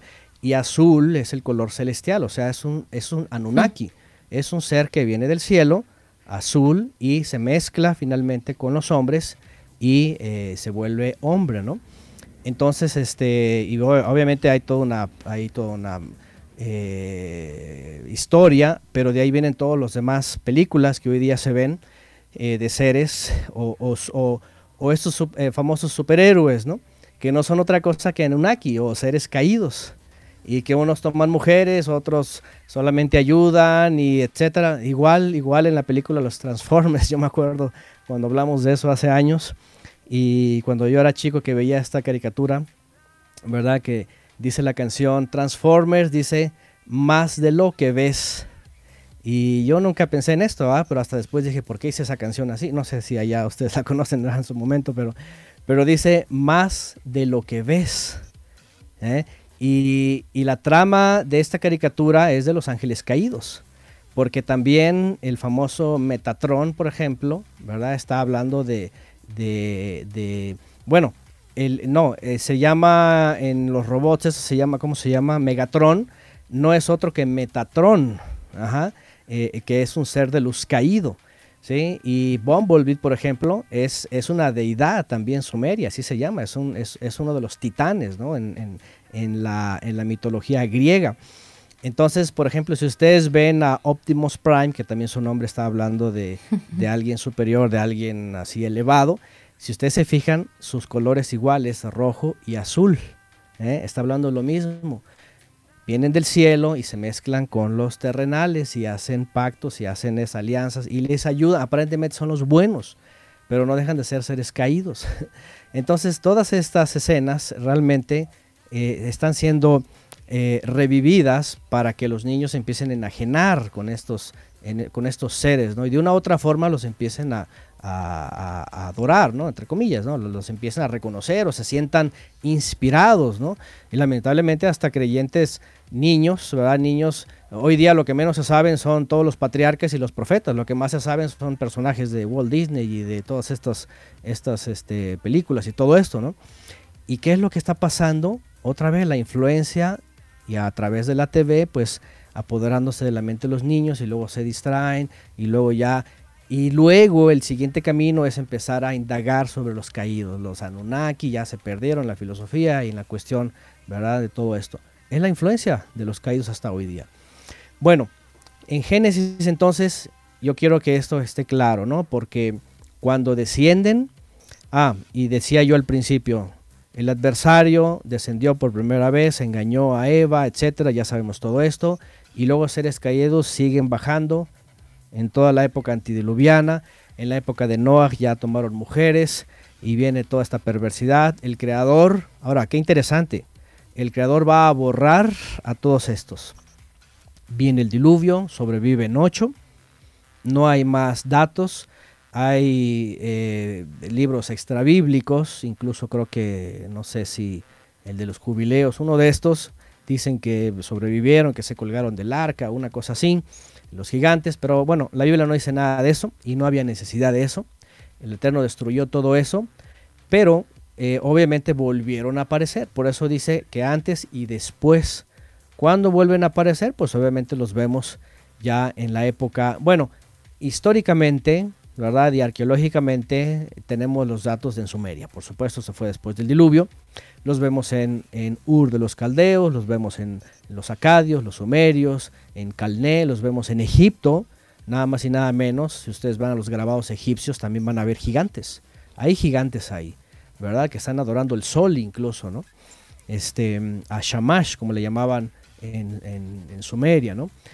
Y este y, el culto, el culto que le daban al, al, sol invicto, ustedes saben la, la mitología egipcia, de aquí viene la adoración al Sunday, ¿verdad? El día del sol, que le llamaron Dominis Day, viene desde Egipto, que justamente el culto era Ra, ¿verdad? Y toda esta lucha que había tenido, y finalmente el sol naciente y el sol invencible, ¿no? Y aquí es donde se introduce este culto, ¿no? También es de los caídos, ¿no? Y ¿Qué ocurre después? Bueno, viene el patriarca Abraham, Abraham va librando todo esto. El plan del creador obviamente es darles una, una salida, un escape a los humanos para librarse de todos esos seres caídos.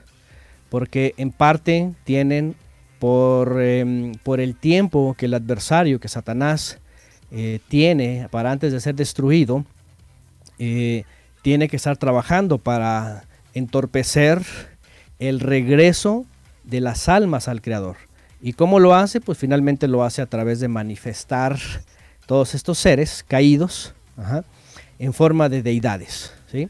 De hecho, en todas las culturas, aquí incluso en México, los, los, antiguos mayas o incluso los aztecas, por ejemplo, aparece la serpiente, ¿no? En, en, en la península, los mayas, está, está Cuculcán, ¿verdad? Que es la serpiente emplumada. Y, y en México, en el centro de México, está mm, este Quetzalcoatl, que también es la serpiente emplumada, ¿no? Aparece en los dos lados. Y de ahí para todos lados hasta, hasta Japón está la serpiente, está el dragón, en todos lados está la serpiente, ¿no? Las formas piramidales también, incluso los muros, ¿verdad?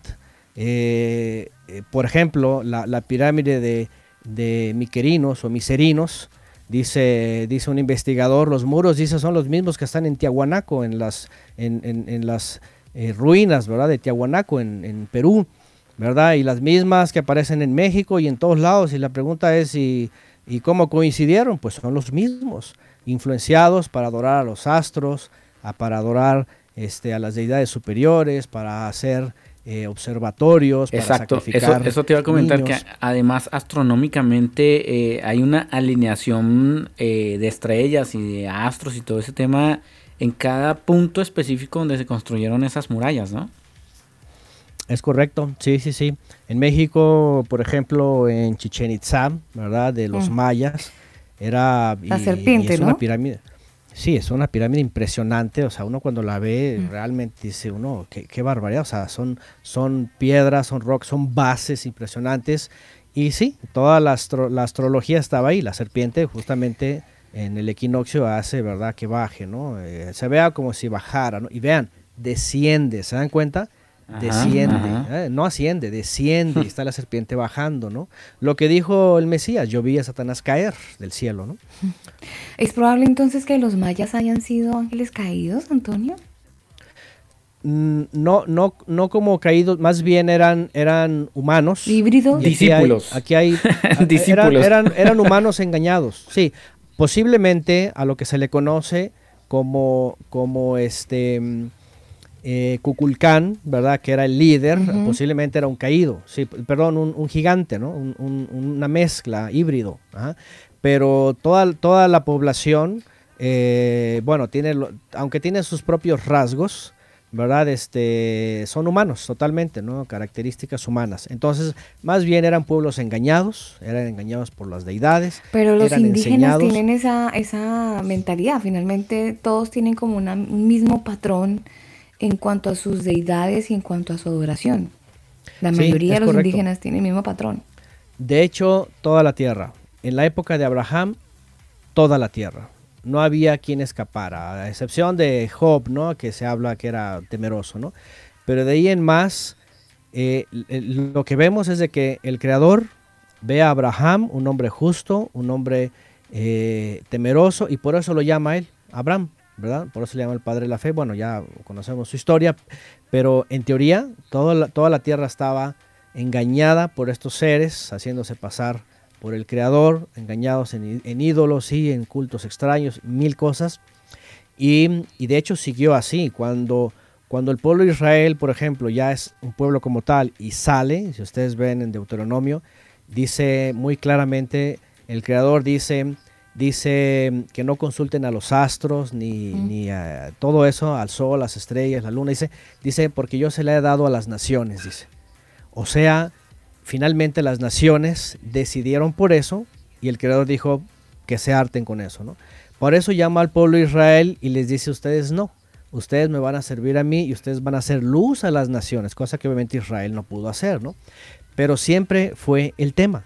El tema fue, eh, tienes que darme a conocer a las naciones, las naciones me necesitan. Pero lo que hizo el pueblo Israel fue todo lo contrario, se asimiló a las naciones y terminaron haciendo sus prácticas, ¿no? Todas sus prácticas, que hoy día las vemos también, ¿no? Entonces, eh, los caídos han estado a lo largo de la historia de la humanidad. Eso es lo que realmente ocurre, ¿no? Eh, de- en la época, por ejemplo, bueno, regresamos a la época de, de Israel, por ejemplo, eh, aparecen, en, eh, después aparecen en el libro de Números, en el libro de Números capítulo 13, dice que fueron los espías ¿eh? a la tierra, a echarle un ojo, a ver cómo Sí. está y todo eso, y llegaron muy contentos con frutos abundantes, pero dice que subieron por el Negev, dice en el 13:22, y llegaron a Hebrón, dice, donde vivían Ahimán, Sesai y Talmai, dice, descendientes de Anak. Sí. ¿eh? Y estos eran raza de, giga- de- raza de gigantes. ¿sí?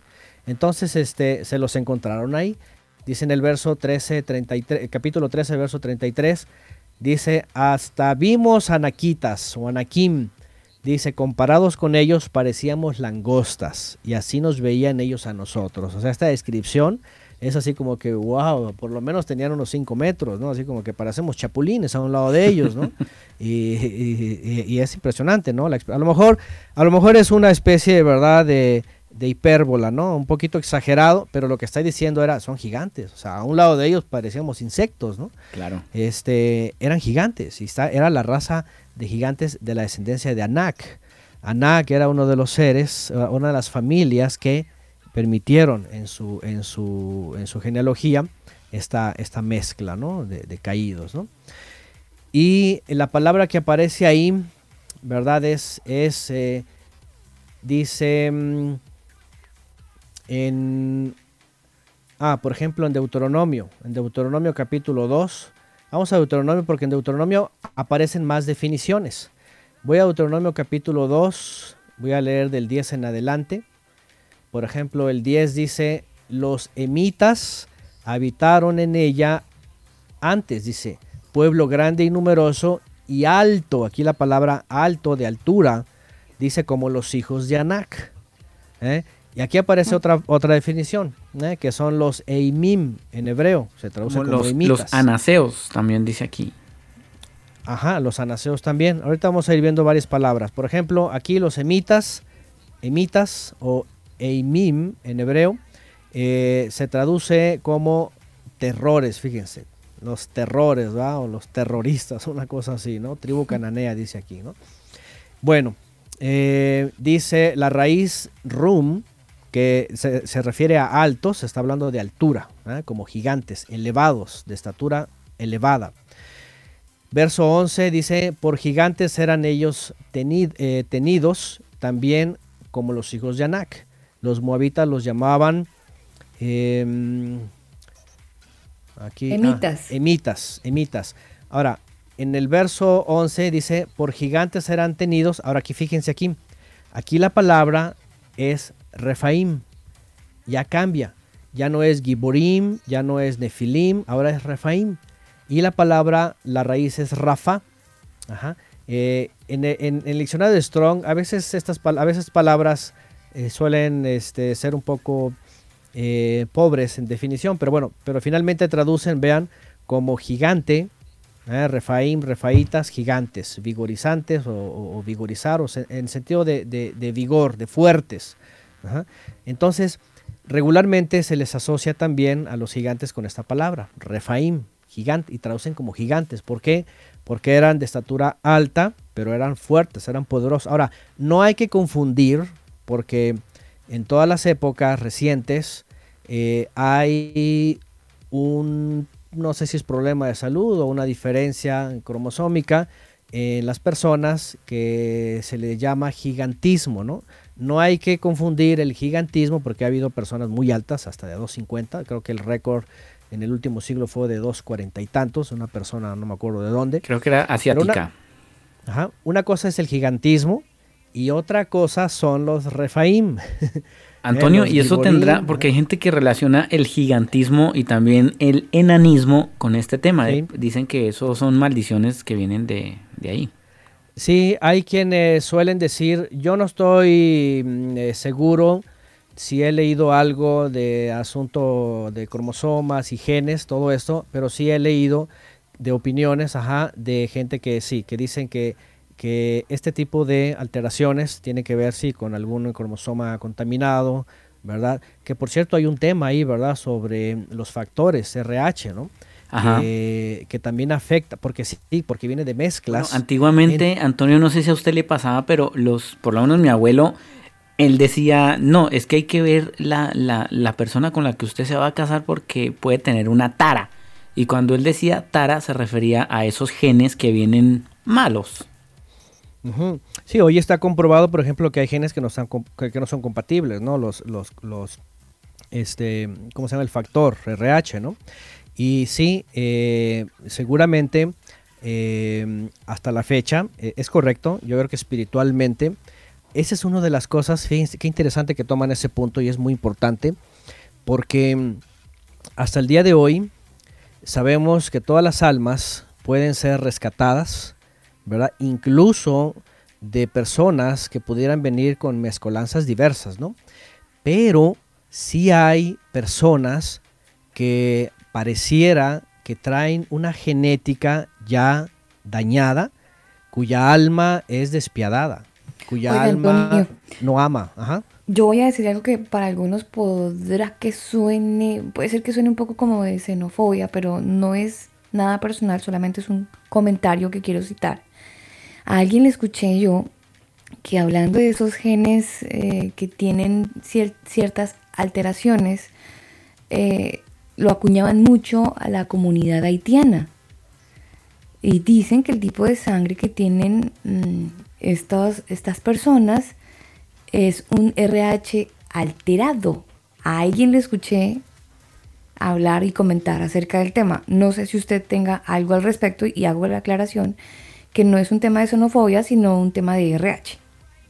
Es posible, no he escuchado de ellos, pero sí he escuchado de, sí, de otras culturas, de otros pueblos que, que tienen esto, ¿no? Sobre todo, por ejemplo, eh, estos lugares en donde, por ejemplo, la santería, ¿no? Como en Haití, Cuba, esos lugares, se da mucho el chamanismo.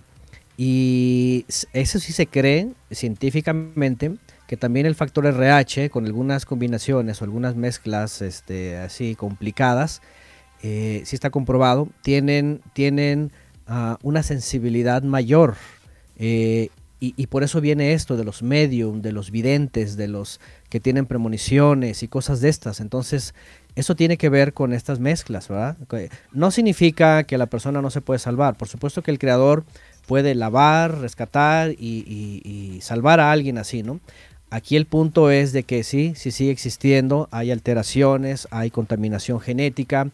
Algo que yo quería decir es justamente que, que dentro de los creyentes se tiene que tener esta fe y, y este conocimiento, porque ciertamente, como, como decía el ingeniero, ¿verdad?, sobre su abuelito, el creyente tiene que tener discernimiento, incluso para saber dentro de la misma iglesia, ¿verdad? Cuando está buscando, por ejemplo, pareja, porque ni siquiera en las iglesias se puede confiar.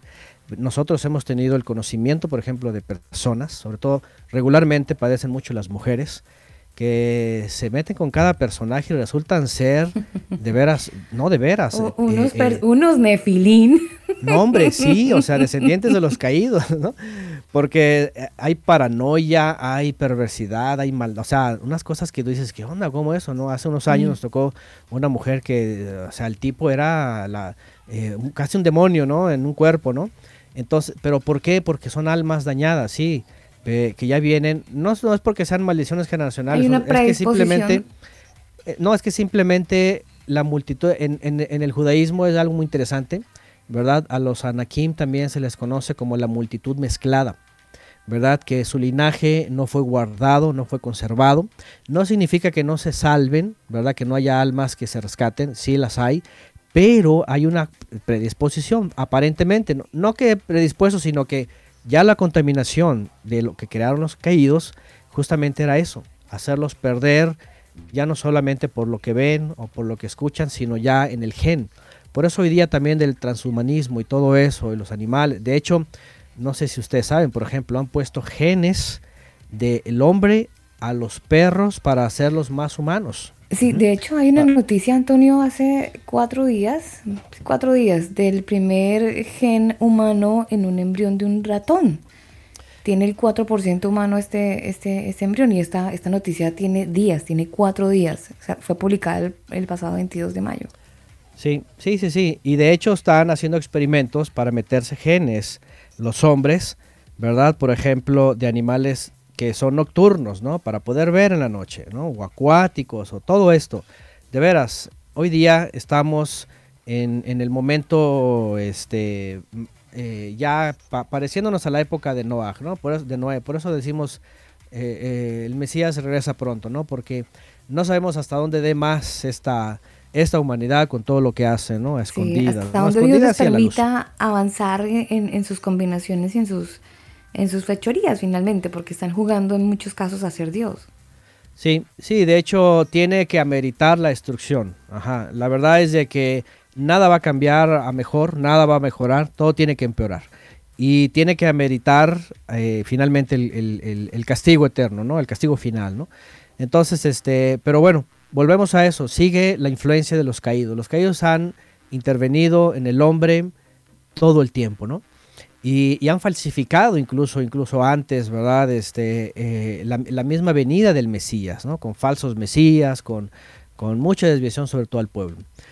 Bueno, regresamos a Deuteronomio y aparecen otros nombres, ¿verdad? Aparte de los Refaín, por ejemplo, en Deuteronomio 2.12 dice, en Seir habitaron antes los Orios, dice en esta traducción. Dice, los cuales echaron los hijos de Saúl, eh, ellos los echaron, dice, y los arrojaron, dice, eh, de su presencia. Habitaron un lugar de ellos en la tierra de Israel. Luego dice, ah, eh, esta palabra Orios en, hebreo es Jorí. Jorí, que traduce en la, en la diccionario de Strong como cavernícolas. Eran una especie como de hombres primitivos, ¿no? Salvajes. Y este y lo más seguro pues que eran muy paganos y, y seguramente pues había también mezclas, ¿no? Se da mucho en este tipo de pueblos, ¿no? Eh, muy primitivos, muy paganos, muy salvajes y, y que tienen sus chamanes y que hacen este eh, ¿cómo se llaman? Estos son mediums y entonces viene todo lo demás, ¿no?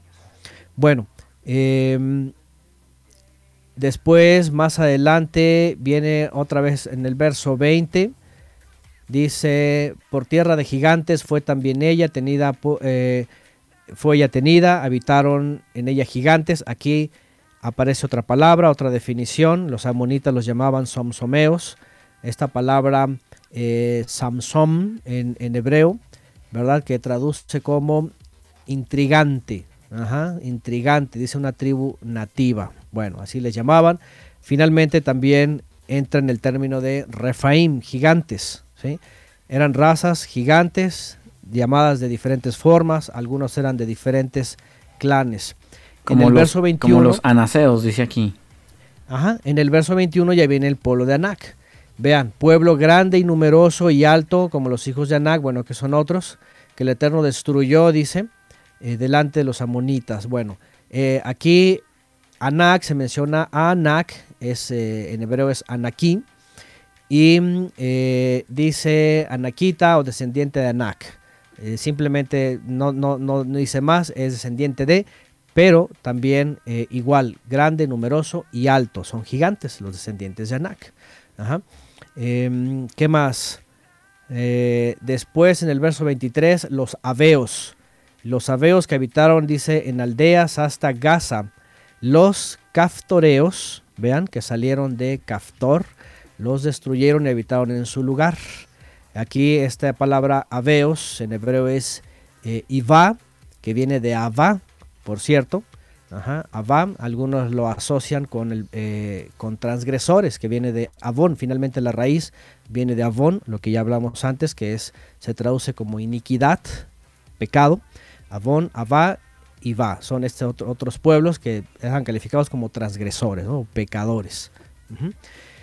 ¿Y qué más? Y bueno, ahora algo muy interesante es de que eh, estos estaban regularmente metidos en la tierra de los filisteos.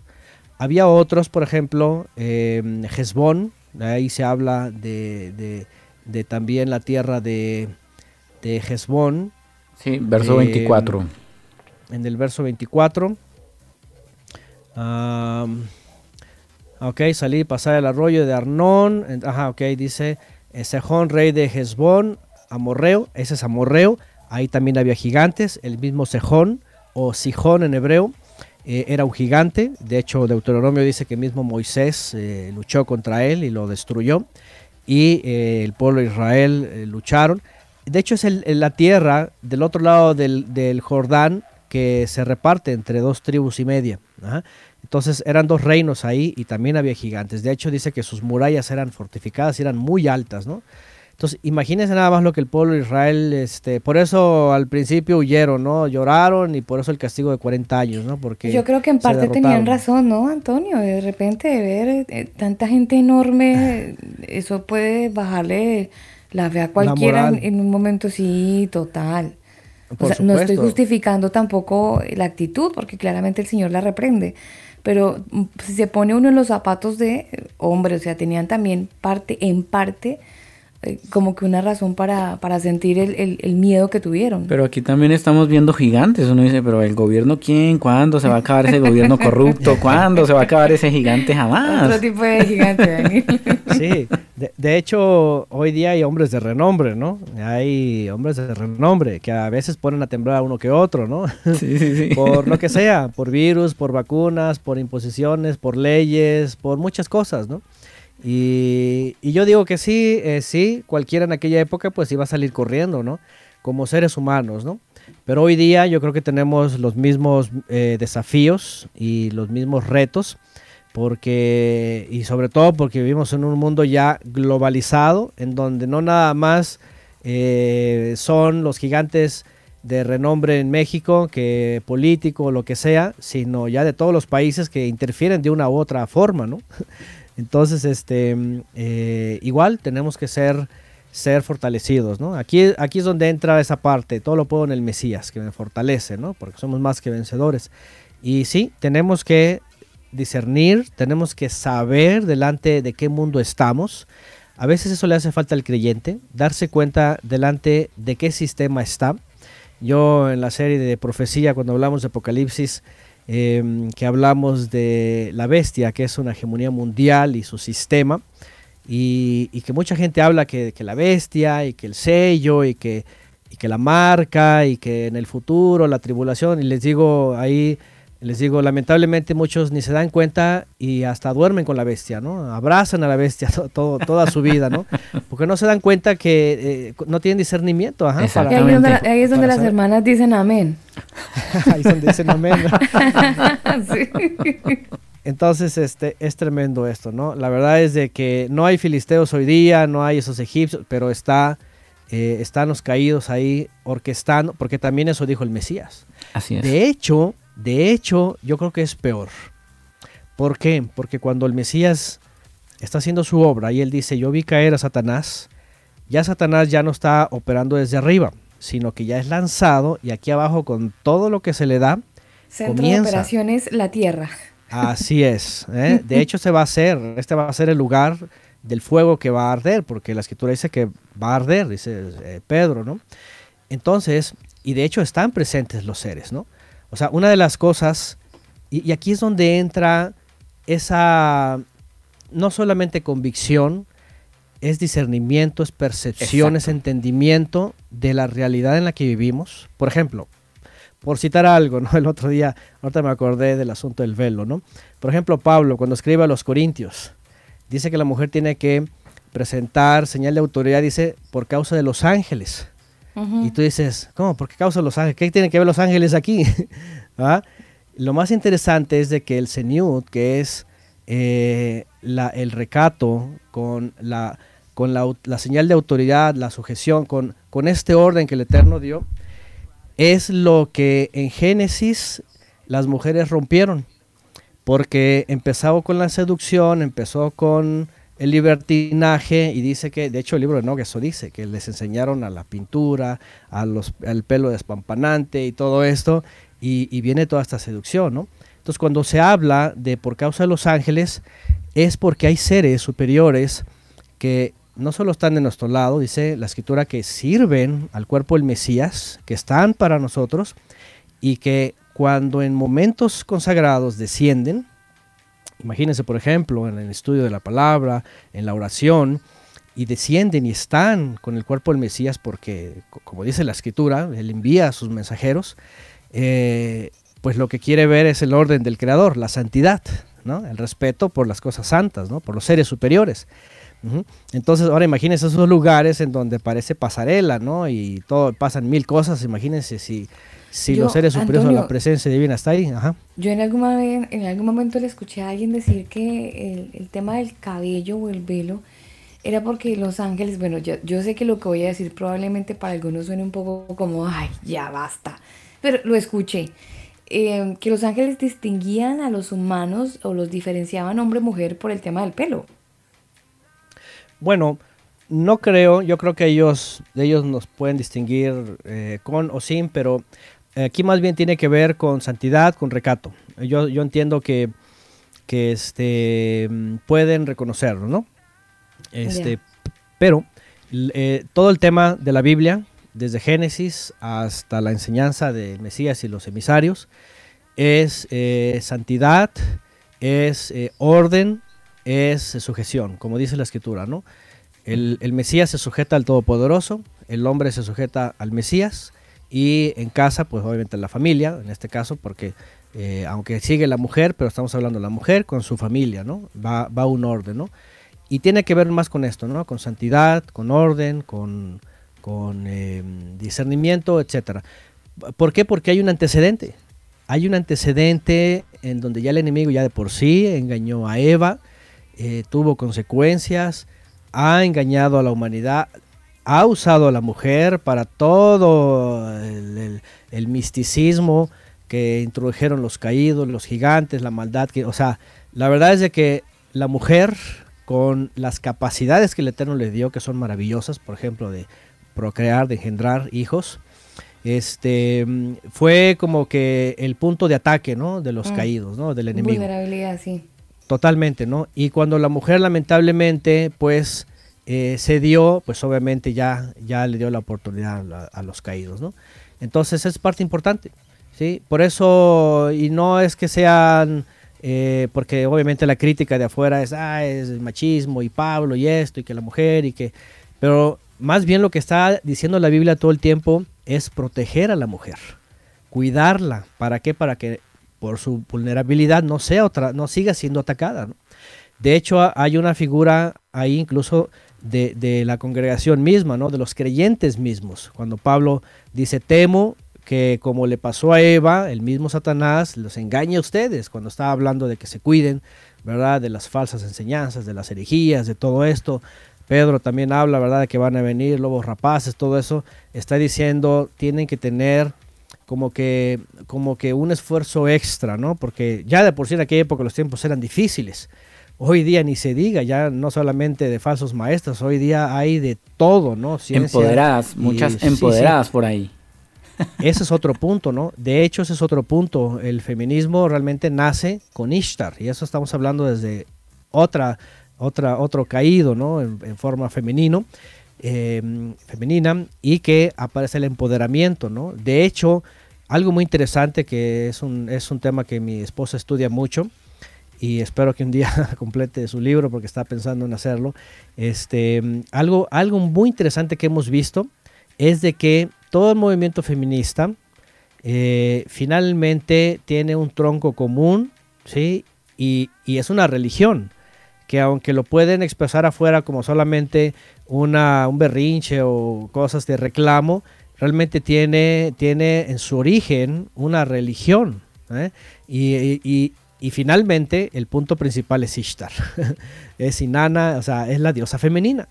¿eh? Que, sí, que, que que en culturas antiguas, dicen ellos, es un, o, ellas, es un reclamo mm. porque el dios machista masculino, este, eh, controlador de los judíos, dicen ellos, o ellas, Yahvé, dice, le quitó el poder, ¿no? O sea, obviamente ellos, ellas se arman todo, toda su historia, y, y, pero viene de ahí el empoderamiento, ¿no? Y hoy día, pues eso, todos los efectos, ¿no? De los caídos, ¿no?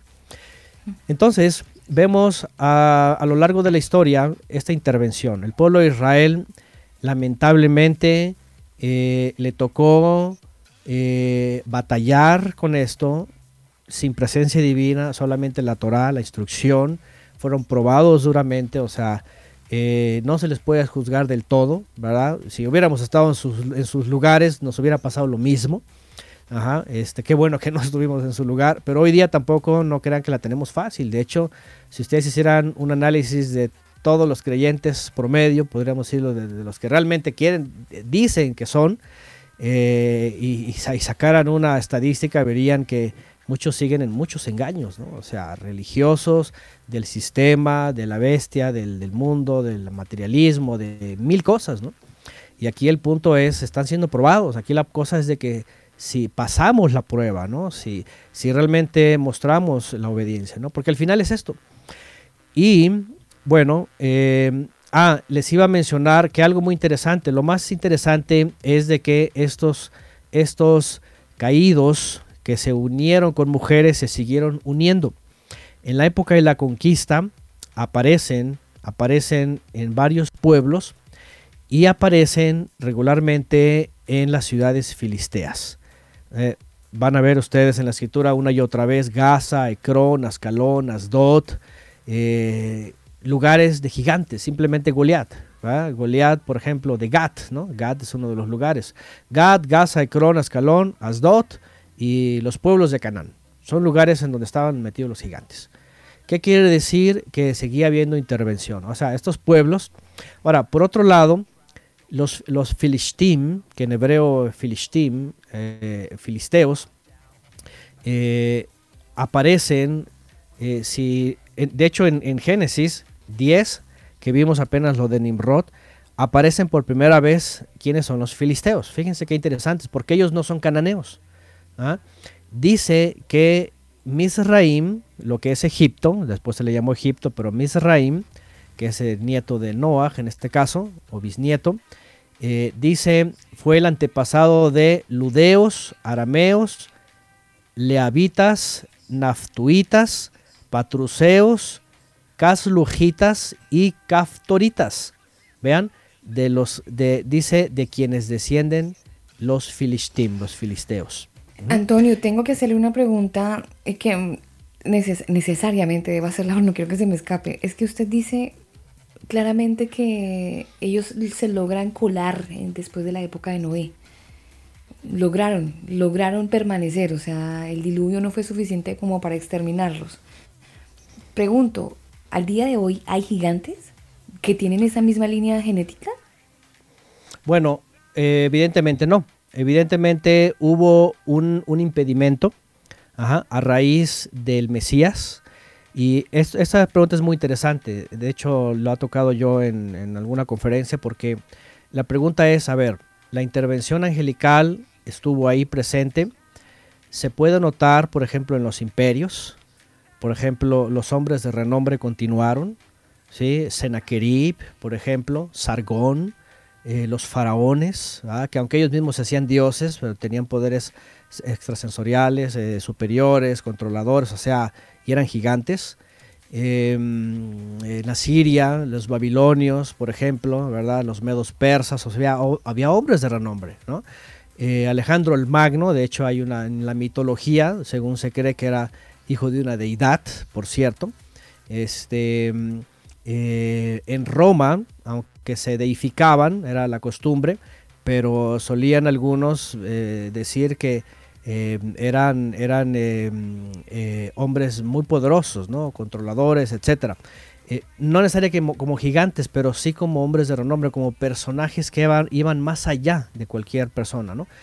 Ahora, lo que voy a decir es, ¿qué pasa? Cuando viene el Mesías, aquí hay algo muy interesante. El libro de Daniel dice que cuando Daniel está teniendo visiones está teniendo una lucha fuerte, espiritual, y dice que viene un Malach, un mensajero, y desciende, que es Gabriel, y le empieza a dar respuestas y le empieza a decir que tiene una lucha, ¿verdad? Te, este, dice, eh, de hecho hay una parte que dice, tiene 15 días, dice, luchando, para, para abrir el portal, incluso el mismo, y descender a este plano porque hay un poder, dice, que lo estaba deteniendo. Estaba en, estaba en pleno imperio de los, de, los medos persas, ¿verdad? Y, lo más interesante es de que había mucha influencia, ¿verdad? Espiritual. Y bueno, si hablamos, por ejemplo, hasta hay películas, ¿verdad? Si hablamos de, este, de eh, estos eh, emperadores después de, de Ciro y de Darío, ¿verdad? Sus descendientes, eh, eran, eran personas también extraordinarias, eran, era gente extraña, o sea, eh, poder, poderosos, incluso eh, en parte gigantes, ¿no? Pero bueno, a lo que voy es esto. El libro de Daniel muestra que había una resistencia y había un, un tipo de operación aquí abajo, pero cuando viene el Mesías, ah, pasa algo muy interesante. El Mesías trae el reino, acerca el reino de los cielos, da capacidad a los suyos, incluso hoy día nosotros, y no es de que andemos echando demonios o guerra espiritual, nada de eso, simplemente con el hecho de ser parte de obedecer, no hay fuerza que nos pueda jalar, por decirlo, o hacer caer. Pero lo que voy a decir es interesante. El Mesías dice que llega el momento, el, último momento de Satanás, porque lo- los días están contados. Él es lanzado desde arriba, se acaba su, su control de arriba, cae y hay una intervención en lo que se conoce como el tejón. El tejón se traduce como el pozo del abismo. Dice la escritura que el Mesías en parte ata a Satanás. Ahora, aquí hay algo que quiero mencionar de una vez porque la mayoría de la cristiandad dicen que, que, que Satanás va a ser atado y luego viene el milenio y está hablando en un futuro. Ajá. Apocalipsis 20. Sí, pero por otro lado, dice el Mesías, cuando le están hablando sobre el poder que él tiene para liberar personas, para sanar, ¿verdad? Eh, y le están cuestionando, incluso le dicen Belcebú, le dicen, tú por el nombre del Belcebú haces todo esto. Y entonces él habla de que cómo puede venir, dice alguien, y atar al hombre fuerte de la casa. Yo le quería hacer una pregunta, Antonio. Primer- O bueno, sigue y ya ahora te hago la pregunta al respecto. Ok, dice él, ¿cómo puede alguien venir y saquear la casa del hombre fuerte si primero no le ata? Lo que está diciendo el Mesías es de que hay una libertad mientras él no viene del poder de Satanás, de la serpiente, sobre la humanidad, incluso para llevar a la perdición a Israel. Pero cuando viene el Mesías, esa es la ayuda que el Creador envía para hacer regresar a Israel, dejar los ídolos, dejar la perdición, la muerte, reincorporarse y el enemigo ya no engañarlo como antes, sino lo único que le quedaba era perseguir a Israel, que eso es lo que pasó en los primeros dos siglos, persecuciones y persecuciones, ¿no? Eh, pero aún así y con todo, no, no cedían, sino que el remanente se guardaba. Ahora, importante es esto. El Mesías dice en esa, en esa alegoría, o, en esa verdad, sí, eh, hablando de una alegoría, dice que él hace caer a Satanás de, de su lugar de operaciones cambia, ya no es arriba, ahora es lanzado abajo. Es impedido en cierta eh, parte, es lo que se conoce como la atadura. Yo lo he enseñado así, yo lo he entendido así, se los voy a explicar rápidamente, de que ya no tiene la misma libertad, ¿verdad? De que el reino se ha acercado y que va a empezar a extenderse sobre las naciones. Y mientras Satanás está impedido, sobre todo porque está abajo y sobre todo porque dice tanto Judas como en la misma escritura que están encerrados en el pozo del abismo mientras va a llegar el momento de ser desatado. Para eso obviamente hay que estudiar a profundidad Apocalipsis, quien quiera, tenemos dos comentarios verso a verso de Apocalipsis, pero hay un, una época interesante en donde eh, llega un momento en donde el pozo del abismo, así dice Apocalipsis, se abre y dice que sale humo del pozo del abismo. El humo oscuro está hablando de tinieblas, de demonios, está hablando de seres, de los mismos seres, que al momento de salir empiezan a operar en la tierra, pero de diferente forma. Ya no tienen el permiso de mezcla, pero sí tienen el permiso de empezar a contaminar, en este, en este caso, la mente, El alma a través de, la ciencia, del materialismo, de la religión, sobre todo las religiones, las filosofías, y estoy hablando a partir del iluminismo. Hay un periodo que se conoce el iluminismo después de la Edad Oscura, del oscurantismo que se llama iluminismo, en donde era la, la- la razón, la inteligencia, el libre pensamiento, pero lo que vemos ahí que aquello que le llamaron luz era, no era otra cosa que tinieblas, era un ataque directo a la escritura, etc. Pero lo que voy es esto. Cuando viene el Mesías hacia acá, hay una intervención diferente. Número uno, Satanás ya no puede engañar igual a los creyentes, por eso es que vemos que ellos hasta van hasta la muerte, pero no ceden. Número dos, lo único que le quedan, pues sí, es perseguirlos, es mucha, mucha sangre derramada. Ajá. Número tres, ya no hay esa intervención genética, ya no hay estos gigantes más, ¿sí? Pero con el tiempo, cuando es desatado, hay otros gigantes, uh, por decirlo de alguna manera, ¿no? O sea, hay otra intervención en, este, en estos últimos tres siglos, en donde el desafío yo creo que es más grande, ¿no? Por todo el sistema en el que vivimos, ¿no? Antonio, yo le quería hacer una pregunta porque mm, hay, hay, mm, bueno, hay personas que dicen que eh, Dios nos dejó en su palabra la armadura de Dios. Sí, vestidos con el yelmo, la, la, la. Allí está la armadura de Dios y mucha gente usa eso, eh, se cubre con la armadura, se pone la armadura para hacer guerra espiritual contra Satanás. ¿Qué opinas tú al respecto? Ok. eh, la escritura dice, de entrada número uno, que lo que trae el enemigo son dardos. Los dardos del enemigo. O sea, no, no son espadas ni son ¿verdad? ejércitos. Los dardos del enemigo. Obviamente está hablando de creyentes. ¿no? Nosotros, número uno, dice la escritura que, eh, y, eso y eso viene en el Salmo, en el Salmo 100, ¿qué es? 110, cuando el Eterno revela por medio de David que iba a enviar a, a el Mesías, porque dice David, le dijo el Eterno a mi amo, siéntate a mi diestra hasta que ponga a tus enemigos por estrado de tus pies. Dice la escritura que el Mesías, el, el gran misterio es este, ¿verdad? Colgado en el madero, sufriendo por el pecado, por todos nosotros, igual a derrotar a sus enemigos. O sea, la famosa guerra, la famosa lucha toda esta que, que han, yo creo Sí, que sí, sí, mal la, la- la interpretado guerra espiritual. Ajá, guerra espiritual. De hecho, esta es una, esta es una doctrina nueva, ¿verdad? De la doctrina de la liberación. Tiene un siglo y medio, dos siglos. Este, eh, se acaba cuando vemos que el Mesías más bien ya vino a atar, ya vino a poner a sus enemigos. deba- De hecho, dice la escritura, Pablo mismo lo dice, que el, único el último enemigo en destruir es la muerte. Es el único que le falta. A los otros ya los ha sujetado. ¿sí? Lo único que ha permitido es persecución a muchos creyentes. Sí, han muerto hasta en la hoguera, ¿no? Por Sí. defender la fe. Pero por ejemplo, hay, Pero- hay grupos eh, satánicos que hacen ayuno, que hacen oración, que hacen ciertos rituales satánicos en contra de, de los cristianos. En ese sentido, ¿debe un cristiano a- hacer ya algún tipo de guerra espiritual?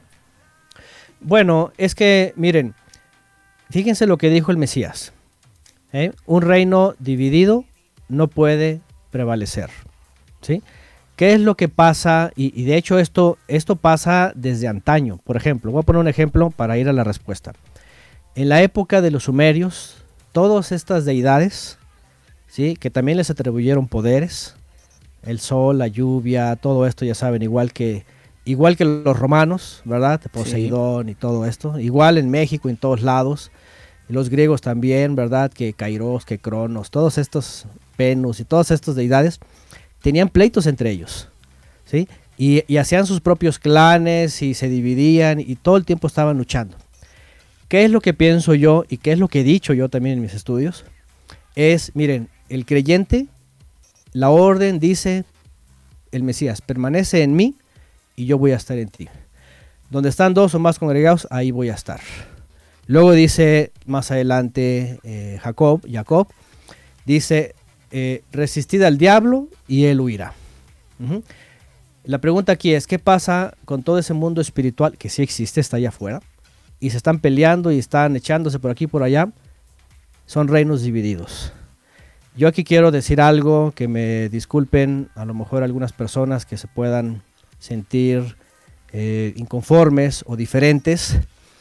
Eh, tienen que escapar incluso de esos reinos que creen que está ahí el creador o que está la presencia, pero lo único que hacen es estar peleando con otros reinos y con otros reinos y con más reinos y simplemente, por ejemplo, y, ahí va, y esto es, esto es muy bíblico, ¿verdad? La gran ramera dio a luz a muchas hijas. ¿eh? Ya no son gigantes, son religiones, denominaciones, filosofías, lo que sea, y son reinos divididos. O sea, obviamente ese no es el cuerpo del Mesías, porque él dijo que la evidencia más clara es que iba a haber unión, que todo iba, iba en torno al Mesías. Pero cuando tú ves todo eso, realmente son reinos divididos. Aunque digan que tienen al uno al otro, bueno, tan sencillo, eh, y, y, fíjense, yo escuché de una persona hace tiempo, ¿verdad?, en su denominación, que cuando hacían esto, fíjense, fíjense qué interesante. Mencionaban todo el tiempo Cristo, Cristo, gloria, gloria, Cristo, gloria, gloria, y así, y, y, y pasaban cosas así extrañas, ¿no? Según ellos sean guerra espiritual y no sé qué y no sé cuánto. Pero el hecho de mencionar incluso las mismas deidades griegas, porque Cristos también eran, eran, eran eh, le llamaban a sus deidades, incluso a los seres eh, de luz, y Gloria, que es otra deidad, y, y, muchas deidades así, o sea, tú dices, ¿qué está pasando en esos lugares, no? O es sí. la presencia divina, o está pasando lo que siempre pasó de antaño, mm. que hacían invocaciones, que mencionaban deidades y que empezaban a experimentar cosas y que luego la guerra espiritual y simplemente son parte de, de, de, de reinos divididos. ¿no? Hay, hay, un ejemplo. La armadura en la que se habla, ajá, la armadura en la que se habla simplemente es, por ejemplo, la espada. ¿Qué es la espada? La palabra de Dios. La palabra. Ahora la pregunta es, ¿qué es la palabra? Porque cualquiera puede decir, bueno, es el Evangelio de Juan o, o son extractos no, son de los los, Evangelios. Son las palabras o... de Jesús, ¿no? Es la inspiración del bueno, Espíritu Santo en la palabra. Es, ¿no? es desde los mandamientos, ajá, la inspiración en los salmos, los prof o sea, todo es palabra o, o eso ya no es palabra. Yo, yo creería que todo es palabra de Génesis. todo es palabra. Ay, sí, ya, ya me estaba asustando, ya estaba empezando a escuchar los grillitos nada más. ¿verdad? Este, todo es palabra. No, sí, todo es palabra. ¿Okay? Sí, claro. Obvio. Miren, ahí están los mandamientos. Algo que hemos nosotros, eh, yo creo que reiterado una y otra vez, es de que la palabra. Todo es palabra creador, menos el libro de Esther, Antonio. está en la palabra, exactamente, ¿no? Pero Entonces, Antonio, miren, por ejemplo, hay un, hay un, uh, bueno, eh, aquí en Mateo 17 hay una hay un pedacito donde Jesús eh, le dice a sus discípulos, oh generación incrédula y perversa, ¿hasta cuándo estar, de estar con vosotros? ¿Hasta cuándo os de soportar? Y ahí habla eh, específicamente el verso 20, cuando los discípulos no pudieron expulsar el demonio de esta persona. ¿eh? Verso uh -huh. 19, viniendo entonces los discípulos a Jesús aparte le dijeron, ¿por qué nosotros no pudimos echarlo fuera? ¿A quién? Pues al demonio. Y el verso 20 dice Jesús, eh, por vuestra poca fe, porque de cierto os digo que si tuvieran fe como un grano de mostaza, diréis a este monte, pásate de aquí a allá, y se pasará y nada os será imposible. Entonces, eh, hay mucha gente que, bueno, toma este texto y muchos otros como ejemplo de la guerra espiritual. Oh, sí, pero porque están, sí, porque están marcando antes del ofrecimiento y antes de que el Mesías es exaltado, y, sopla sobre los suyos. Miren, cuando viene el Mesías, es, eso es muy claro. El Mesías tenía como propósito venir por las ovejas perdidas de Israel. ¿sí? Para poder traerlas tenía que hacer una limpieza. Tenía que empezar a rescatarlos desde lo más tirado, ¿no? desde lo más, lo más escondido del pozo. ¿no?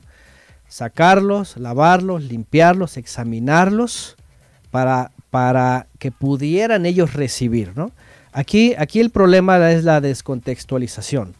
Que, sí. por ejemplo, uh -huh. eh, se tomaran de algo, y, y, y, vean qué interesante, ¿no? Porque regularmente en la teología dicen, es que él tuvo que vivir bajo la ley, por ejemplo, ¿no? Él sí guardó el Shabbat, pero ya después ya no. A ver, entonces, ¿cómo, cómo está este asunto? Porque, porque acá tú dices, eh, por ejemplo, antes él vino, hizo eso y enseñó a sus discípulos. De hecho, de hecho termina diciendo simplemente con oración y ayuno. O sea, no hay una lucha, no hay una guerra. Si ustedes se fijan, no hay una guerra de que vamos a echar demonios y declaro. Y, no, simplemente oración y ayuno. O sea, no hay una guerra. Por otro lado, obviamente, pues es el Mesías, ¿no? Está en obediencia, está delante de la presencia, está ora o todo sea, el la tiempo, guerra espiritual etcétera. no existe. En, en, términos bíblicos, como lo determina la teología de la liberación, no existen. ¿Por qué? Porque entonces, pues imagínense, entonces el Mesías ni ha sujetado a sus enemigos, ni es rey, ni, ni nada, o sea, nos habría dejado nosotros estar peleando con los Sheidim, ¿no? Con los demonios, ¿no? Que a mí, por a otro me lado... La... Antonio, a mí me parece, Antonio, y discúlpeme que lo interrumpa, que esto da para un tema del día, porque hay muchas preguntas con respecto a este tema de la guerra espiritual. Y, y- y- y además porque es mu- muy, difícil como que tragar esta información así, porque nos podemos indigestar. Eh, yo, yo pienso además que es mejor un, un poco más, más desglosadito ahí, sí, así con su diccionario strong y su y con la Torah y con todas las los detalles que nos da usted Antonio cuando cuando está entregando eh, la palabra porque me parece muy interesante pero además muy discutible el tema de la guerra espiritual porque por años hemos estado conociendo disertaciones que nos indican que efectivamente sí sí hay que hacerla, sí se puede y sí hay una respuesta. No, ese ese Entonces, tema, no ese tema tenemos que tocarlo, Alba, por supuesto que sí, Sí. a fondo. Sí, sí. Sí, porque sí es bien interesante y además que pues como como todos los temas que hemos tocado han, han ido como ¿qué? ¿en serio? no Sí, y uno queda como sí. no imposible de Este- verdad Este, tema es muy importante porque tiene que ver justamente con lo que estamos hablando, o sea, la influencia de los caídos. O sea, aquí, la, aquí yo creo que lo importante de lo que preguntan es, es, tenemos que estar luchando contra todos estos, o sea, tenemos que estarlos ahuyentando, corriendo, o sea, eh, hay esta, porque yo creo que el tema, el tema comienza con también otro debate que está en el cristianismo, que ustedes lo conocen bien. ¿Se puede un creyente endemoniar, sí o no? Ya saben que hay todo un tema. Hay unos que dicen, no, ¿cómo es posible? ¿Cómo crees? Otros dicen, no, pues que sí. Entonces comienza ahí el tema. Sí, si ustedes han Mm. estudiado esto, digo, esto yo ya lo he estudiado hace años. Hace años yo tengo incluso muchos estudios sobre esto. Pero, ¿por qué? Porque el tema comienza en, ¿puede un, un- un cristiano endemoniarse? Y Y, es que- y empieza los- el asunto, ¿no? No es cristiano porque está Liberación y guerra endemoniado. espiritual. Entonces, Oiga, Antonio, este, pero es que lo- este tema está, mire, hay, hay un texto en, en Colosenses 2.15 que dice, y despojando a los principados y a las potestades, los exhibió públicamente, triunfando sobre ellos en la cruz. Es- ese mismo texto ya como refutaría absolutamente tenaz. No, no, no, tenaz. Es lo que les digo, miren, miren, es muy claro, miren, dice la escritura, el, Todopoderoso dice, nos ha sacado de el reino de las tinieblas y nos ha traído al reino de su amado Hijo. ¿Qué es lo que dicen los apóstoles? Bueno, Pablo se la pasa hablando mucho contra esas comunidades que obviamente tienen todavía muchas cosas que están arrastrando, están siendo limpiados, están siendo instruidos, etcétera. Pero ¿qué pasa cuando una vez el creyente ya entró al cuerpo del Mesías y está... Ahora, aquí hay un tema más importante que eso, ¿sí? El verdadero creyente que obedece, que está en santidad, que está en la palabra, que está en la espera, o sea, ¿qué, qué demonio le va a estar molestando? ¿Qué demonio ¿Qué le va estar- demonios o sea, le va a estar molestando? que exactamente, ¿no? ¿Qué demonios van a estar de- eh, molestando los demonios, No, ¿no? una cosa así, una cosa como que al diablo con los demonios. Ah. Miren, por eso les dije hace rato, por eso les dije hace rato, est- estos lugares, miren, yo he conocido gente así. Aquí en México yo he conocido gente y, y hay una persona ya de muchos años, ¿verdad? Que, que desde muchos años, incluso está grabado en videocassettes, echando fuera demonios y luchando y que todo el tiempo así. Ya es una persona hoy día mayor, lo debió conocer personalmente, hablé con él, nos entrevistamos, hablé, he hablado con otras personas, ¿saben cuál es el común denominador? A donde quiera que van, tienen apariciones, tienen cosas que sombras, que están luchando, o sea... Ven más al diablo que a, que a- que a Cristo. Totalmente. O sea, son de los que esperan más al anticristo. O sea, están esperando más al anticristo, más la tribulación, están luchando, están todo el tiempo más con los demonios. Su vida es los demonios. Mm. Que apariciones, que esto y que el otro, que vamos aquí, que allá, que... Y, lo más, y, y- y- y ahora déjenme decirles otra cosa que yo vi en este ambiente. Lo más extraño es de que hacen estas cosas, pero la gente continúa igual o la gente empeora. Porque no Este ves tema- personas... Este tema, Antonio, este tema tiene que dar para un programa, porque es que Bueno, yo tengo si mil quieren- cosas que decirle, pero yo digo, no, o sea, no, no porque quedamos como, como, como, como el tío Mocho, y no quiero quedar así porque es un tema muy bueno, y yo sé que cada parte de, de los oyentes tienen un argumento, algunos obviamente apoyan la idea de Antonio, otros declinan la idea, Y, y, es muy interesante poder debatir sobre estos temas. Es una plataforma interesante poderlo hacer los martes aquí en el programa, porque finalmente hoy por hoy solo se habla del coronavirus y de los contagiados sí. y que mire, no, podamos traer estos temas que son muy importantes, que traen un aporte espiritual y un, y un enriquecimiento para nuestras almas y, y, eso está bien poder, poder debatir de algo que nos concierne a todos como son estos temas bíblicos. Antonio, claro. volviendo un poquito al tema de los nefilim, regresando al Génesis y regresando a, a este, a este tiempo, ¿usted cree que eh, hubo la posibilidad que Jesús los haya enfrentado? ¿Que quién? Jesucristo, cuando estuvo ah, aquí en la tierra. Eh, bueno, este, hay algo muy interesante que el Mesías... Eh, Porque Jesús habló de ellos en algún momento, que la historia lo dice, pero Jesús en algún momento hace referencia a... Uh, específicamente hace referencia a no, pero sí obviamente a la consecuencia, ¿no? Cuando menciona a Caín, ¿no? Cuando menciona a Caín, de entrada ya habla, ¿verdad? De, de, del producto de. Obviamente habla del principal, que es el padre de toda mentira, ¿no? De Satanás. Definitivamente que habla de la cabeza, ¿verdad? Porque pues él tampoco, este, eh, pues así como, como dicen ahí, no se va a rebajar a, a, a, estar peleando con los otros, ¿no? Uh -huh. De hecho, él no peleaba con nadie. La orden era, déjenlo en paz. ¿Me entienden? O sea, no era una cosa de que estaba peleándose, ¿no?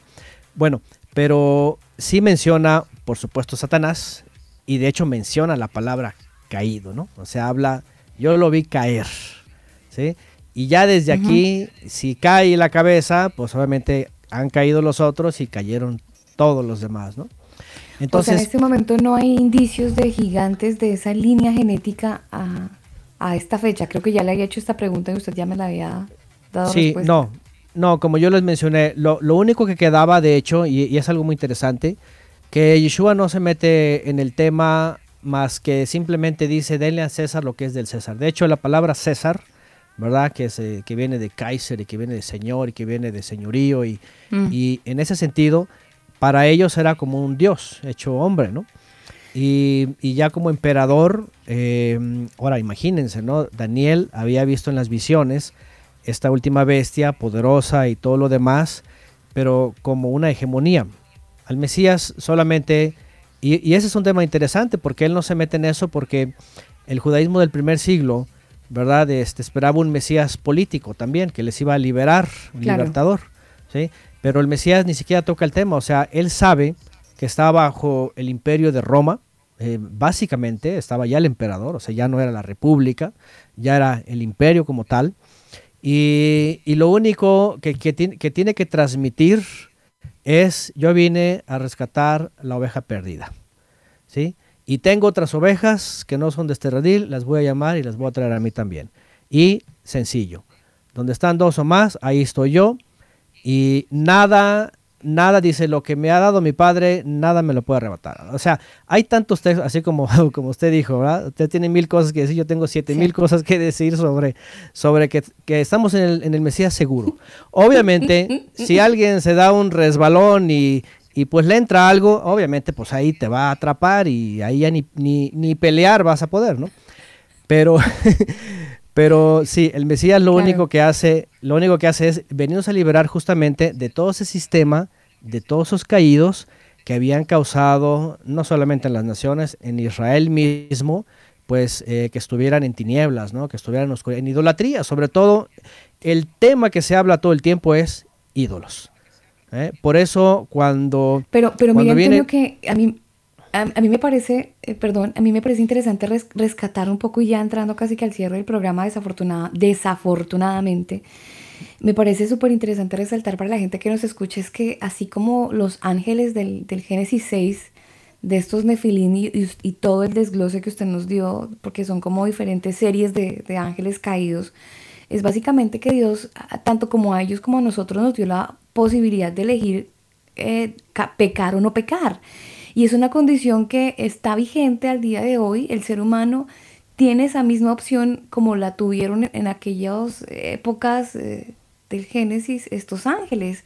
O sea, sigue esa, esa, esa soberanía de Dios sobre su creación desde el punto de vista que, que podemos decidir. O sea, yo creería que la soberanía de Dios está en eso, que nos da la posibilidad de elegirlo a Él o no.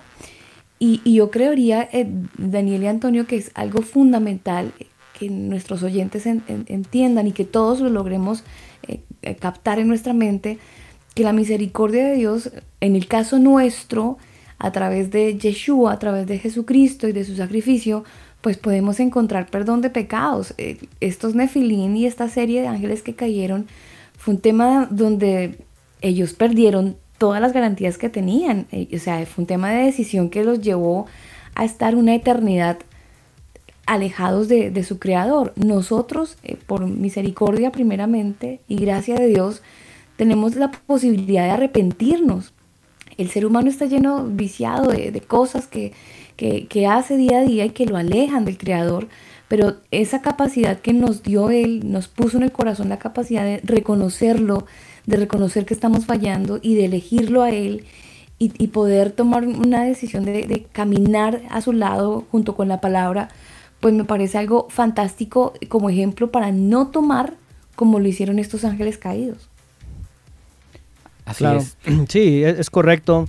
Y bueno, si estamos en el cierre, quisiera concluir justamente eh, con, lo que es nuestra realidad, ¿no? Eh, hablando de todo eso, Fíjense lo más importante para todos como creyentes. En dónde estuviéramos tan perdidos y cómo hemos sido rescatados, sí, por el favor del Todopoderoso, ¿no? Pero ahí va, nuestra respuesta es justamente permanecer ahí, en la santidad, en la obediencia, en el camino, ¿verdad? De vida, que es el Mesías, y sobre todo pues esperando las mejores promesas, como se dice, ¿verdad? Un nuevo pacto con mejores promesas, ¿verdad? Porque este, aquí es donde yo creo que está nuestra lucha, ¿no? Primeramente en vencer nuestra carne. el primer enemigo básicamente es el que está adentro. ¿eh? El, que, el que está mirando hacia afuera, hacia el mundo, hacia lo que está allá afuera. Ese es el primer y más grande enemigo, ¿no? Y, pero una vez, como dice la escritura, dando muerte al viejo hombre, entonces nace el nuevo hombre y de ahí, como dicen los, los, los puertorriqueños, de ahí para adelante, de ahí hacia adelante, en, en, obediencia ¿no? y en santidad y estamos guardados en Él, estamos seguros en Él. Porque sí, la influencia de los caídos sigue y sigue bien fuerte allá afuera. ¿no? Así que mm, nos toca... Eh, eh, tener esa respuesta que el Creador pues espera de nosotros. Así como la esperó del pueblo de Israel, ¿verdad? Así también la espera de nosotros. Pregunta concreta, respuesta concreta, Antonio. Vamos a ver cómo nos va. Si Jesucristo dijo que así como la que bueno, Yeshua dijo que la venida de la venida de él sería como los días de Noé. Si sería como los días de Noé, en los días de Noé habían gigantes. ¿Habrán gigantes en su venida? Los hombres de renombre, yo, yo diría que no los mismos en estatura y todo eso, pero sí, ah, yo creo que, y, eso está muy claro con lo, que les mencioné hace rato, el iluminismo nos deja ver que los seres caídos este, han estado operando más bien con el espiritismo, con todo esto, en los gobernantes de este mundo. Por eso todas las leyes y todo lo que vemos hoy día. Entonces, son gigantes de otra forma, son hombres de renombre de otra forma y están impactando al mundo de la misma forma que en la época de, de, Noé. O sea, sí este, habrán gigantes, pero de otra manera. Hay, gigantes de otra manera. tecnológicos. Sí, claro, total. sí, sí, no, y, además, no, sí, imagínense, por ejemplo, Steve Jobs, o sea, Bill Gates, o sea, esos son hombres de renombre y, y esa seguramente su alma está contaminada. ¿eh? Ahí están. Entonces, y por otro lado, pues las demás características ya las saben. Multiplicidad, violencia extrema, sodomismo, o sea, ya ahí están. sí, sí. Sí, el perfil es exactamente el mismo. Pues muy interesante todo esto que estamos hablando en esta bonita noche de martes, hoy 26 de mayo, y el saludo para toda la gente que está conectada con nosotros. En algún lugar del mundo ustedes están llegando a esta señal de radio gracias a elcombo.com y también a través de nuestra aplicación mixlr.com slash elcombo. Hay mucha gente conectada, por ahí me escribió Carlos Portillo que está en Nueva York, para él un saludo muy especial. Sé que hay gente en México, en España, en Colombia, en Chile por supuesto, en Argentina oyentes que están conectados en Puerto Rico. Para ellos un saludo muy especial. Se me está iluminando a mí, Daniel, aquí la lámpara de Aladino. Uy, Dios mío, qué dije esta bestialidad que acabo de decir. Pero mire, eh, sí. sí, me van a Next, levantar. next, Yo sé sí, que me van a van a- levantar. Sí, sí, por favor, next, borren, editen. Eh, pero podríamos hacer una noche de preguntas. No sé si le, si le parece o no, si se le aparece el genio o no, Mm. para terminar de embarrarla. Pero, pero podríamos hacer una noche de preguntas y respuestas. Ahí queda sobre la mesa. Ustedes eh, medítenlo. La gente que está en la sala de chat, de repente, si les llama la atención, eh, qué bueno que nos puedan mandar ustedes sus, sus preguntas si las tienen y hacemos una noche de preguntas y respuestas con Antonio más adelante. Ahí les dejo la idea, lo dejo ahí en la nube. Una velada, si quieren una velada. Chévere, Una chévere. velada. Ah, ah, ah, por Una ahí tenemos velada. a, por ahí tenemos al experto en las veladas, ¿no? Ah, sí, Señor Franco, Franco Chandía. Chandía. A él le encantan las El- veladas. El, velada. El señor Velada. Nosotros nos despedimos, Antonio. Gracias, como siempre es un gusto escucharlo, eh, sentir su, su texto, sus palabras, su investigación que nos aporta tanto y, bueno, nos deja con tantas preguntas. Oiga, qué embarrada que el programa sea tan cortito, pero mire, yo ya no sé si quiero hablar de, de- de los ángeles eh, caídos el próximo martes, Daniel, sino, sino el tema de la guerra espiritual, espiritual que tiene que ver con esos personajes bíblicos que finalmente son los demonios. Así es. Pues bueno, el próximo martes vamos a hablar de, de eso, ¿puede ser? Claro que sí. Aprovechamos sí, sí. de enviar un saludo muy especial. Muchas gracias Antonio por, por el, el aporte eh, eh, de esta noche que ha sido muy, muy enriquecedor. Un abrazo muy Gracias. especial para Gracias. Antonio y bueno, ya saben, visiten cielosnuevosierranueva.org. Sí. A la gente que ha estado con nosotros también un abrazo muy, muy grande, si el Señor lo permite.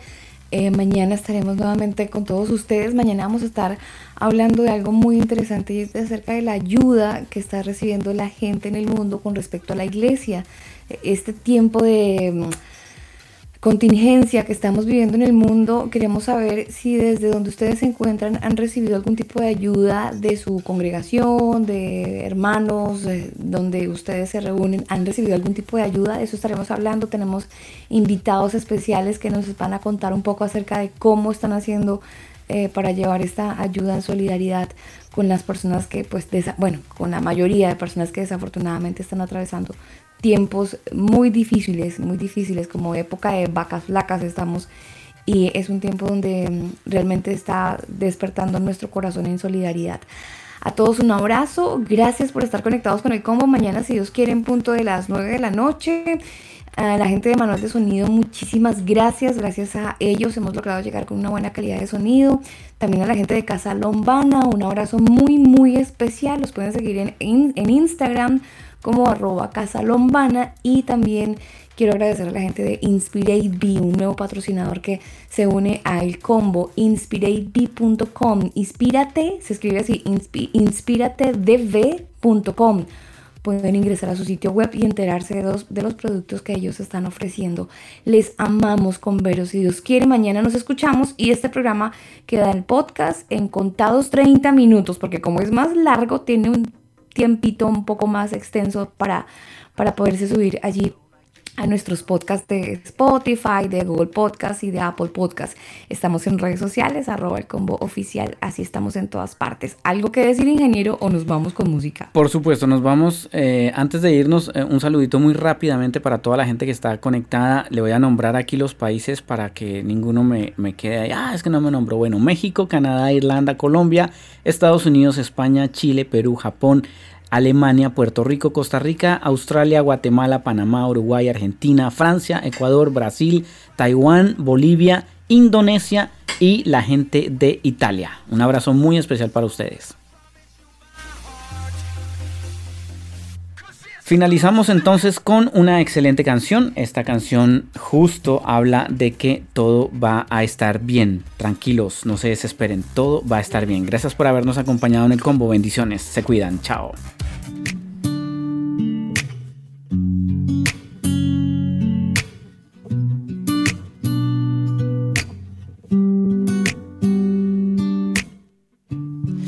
Hay un hombre que calma todo temor Un amor que consuela el más intenso dolor. Es fiel a sus promesas y me cuidará. De mi fe es el ancla, nunca fallará. Todo va a estar bien, everything will be alright. El mundo es humano está, tu mundo es humano está. El creador del universo venció toda ansiedad. Tu mundo es humano está y todo va a estar bien. Oh, oh, oh. todo va a estar bien. Oh, oh, a estar bien. Padre, te confieso a corazón abierto que todo es muy incierto en este desierto. Mi vulnerabilidad está al descubierto. Siento que mi barca está muy lejos de su puerto. ¿Por qué será que ya no sale el sol en mis días? ¿Por qué mis noches son tan frías? ¿Por qué será que siento que me falta algo? ¿Por qué este camino gris se siente tan largo? Sé que está sobrando aunque no te sienta. Sé que está sobrando aunque no te vea. Sé que voy a salir de esta odisea. Sé que voy a ganar esta pelea. Sé que va a cesar esta marea temporaria. Que en ti yo viviré una vida extraordinaria. Que aunque no pueda entender, me consuela saber que Todo va a estar bien. Everything will be alright. El mundo en su mano está. Tu mundo en su mano está. El creador del universo venció toda ansiedad. El mundo en su mano está. Y todo va a estar bien. Oh, oh, oh. Todo va a estar bien. Oh, oh, todo va a estar bien. Oh, oh, todo va a estar bien. Oh, oh,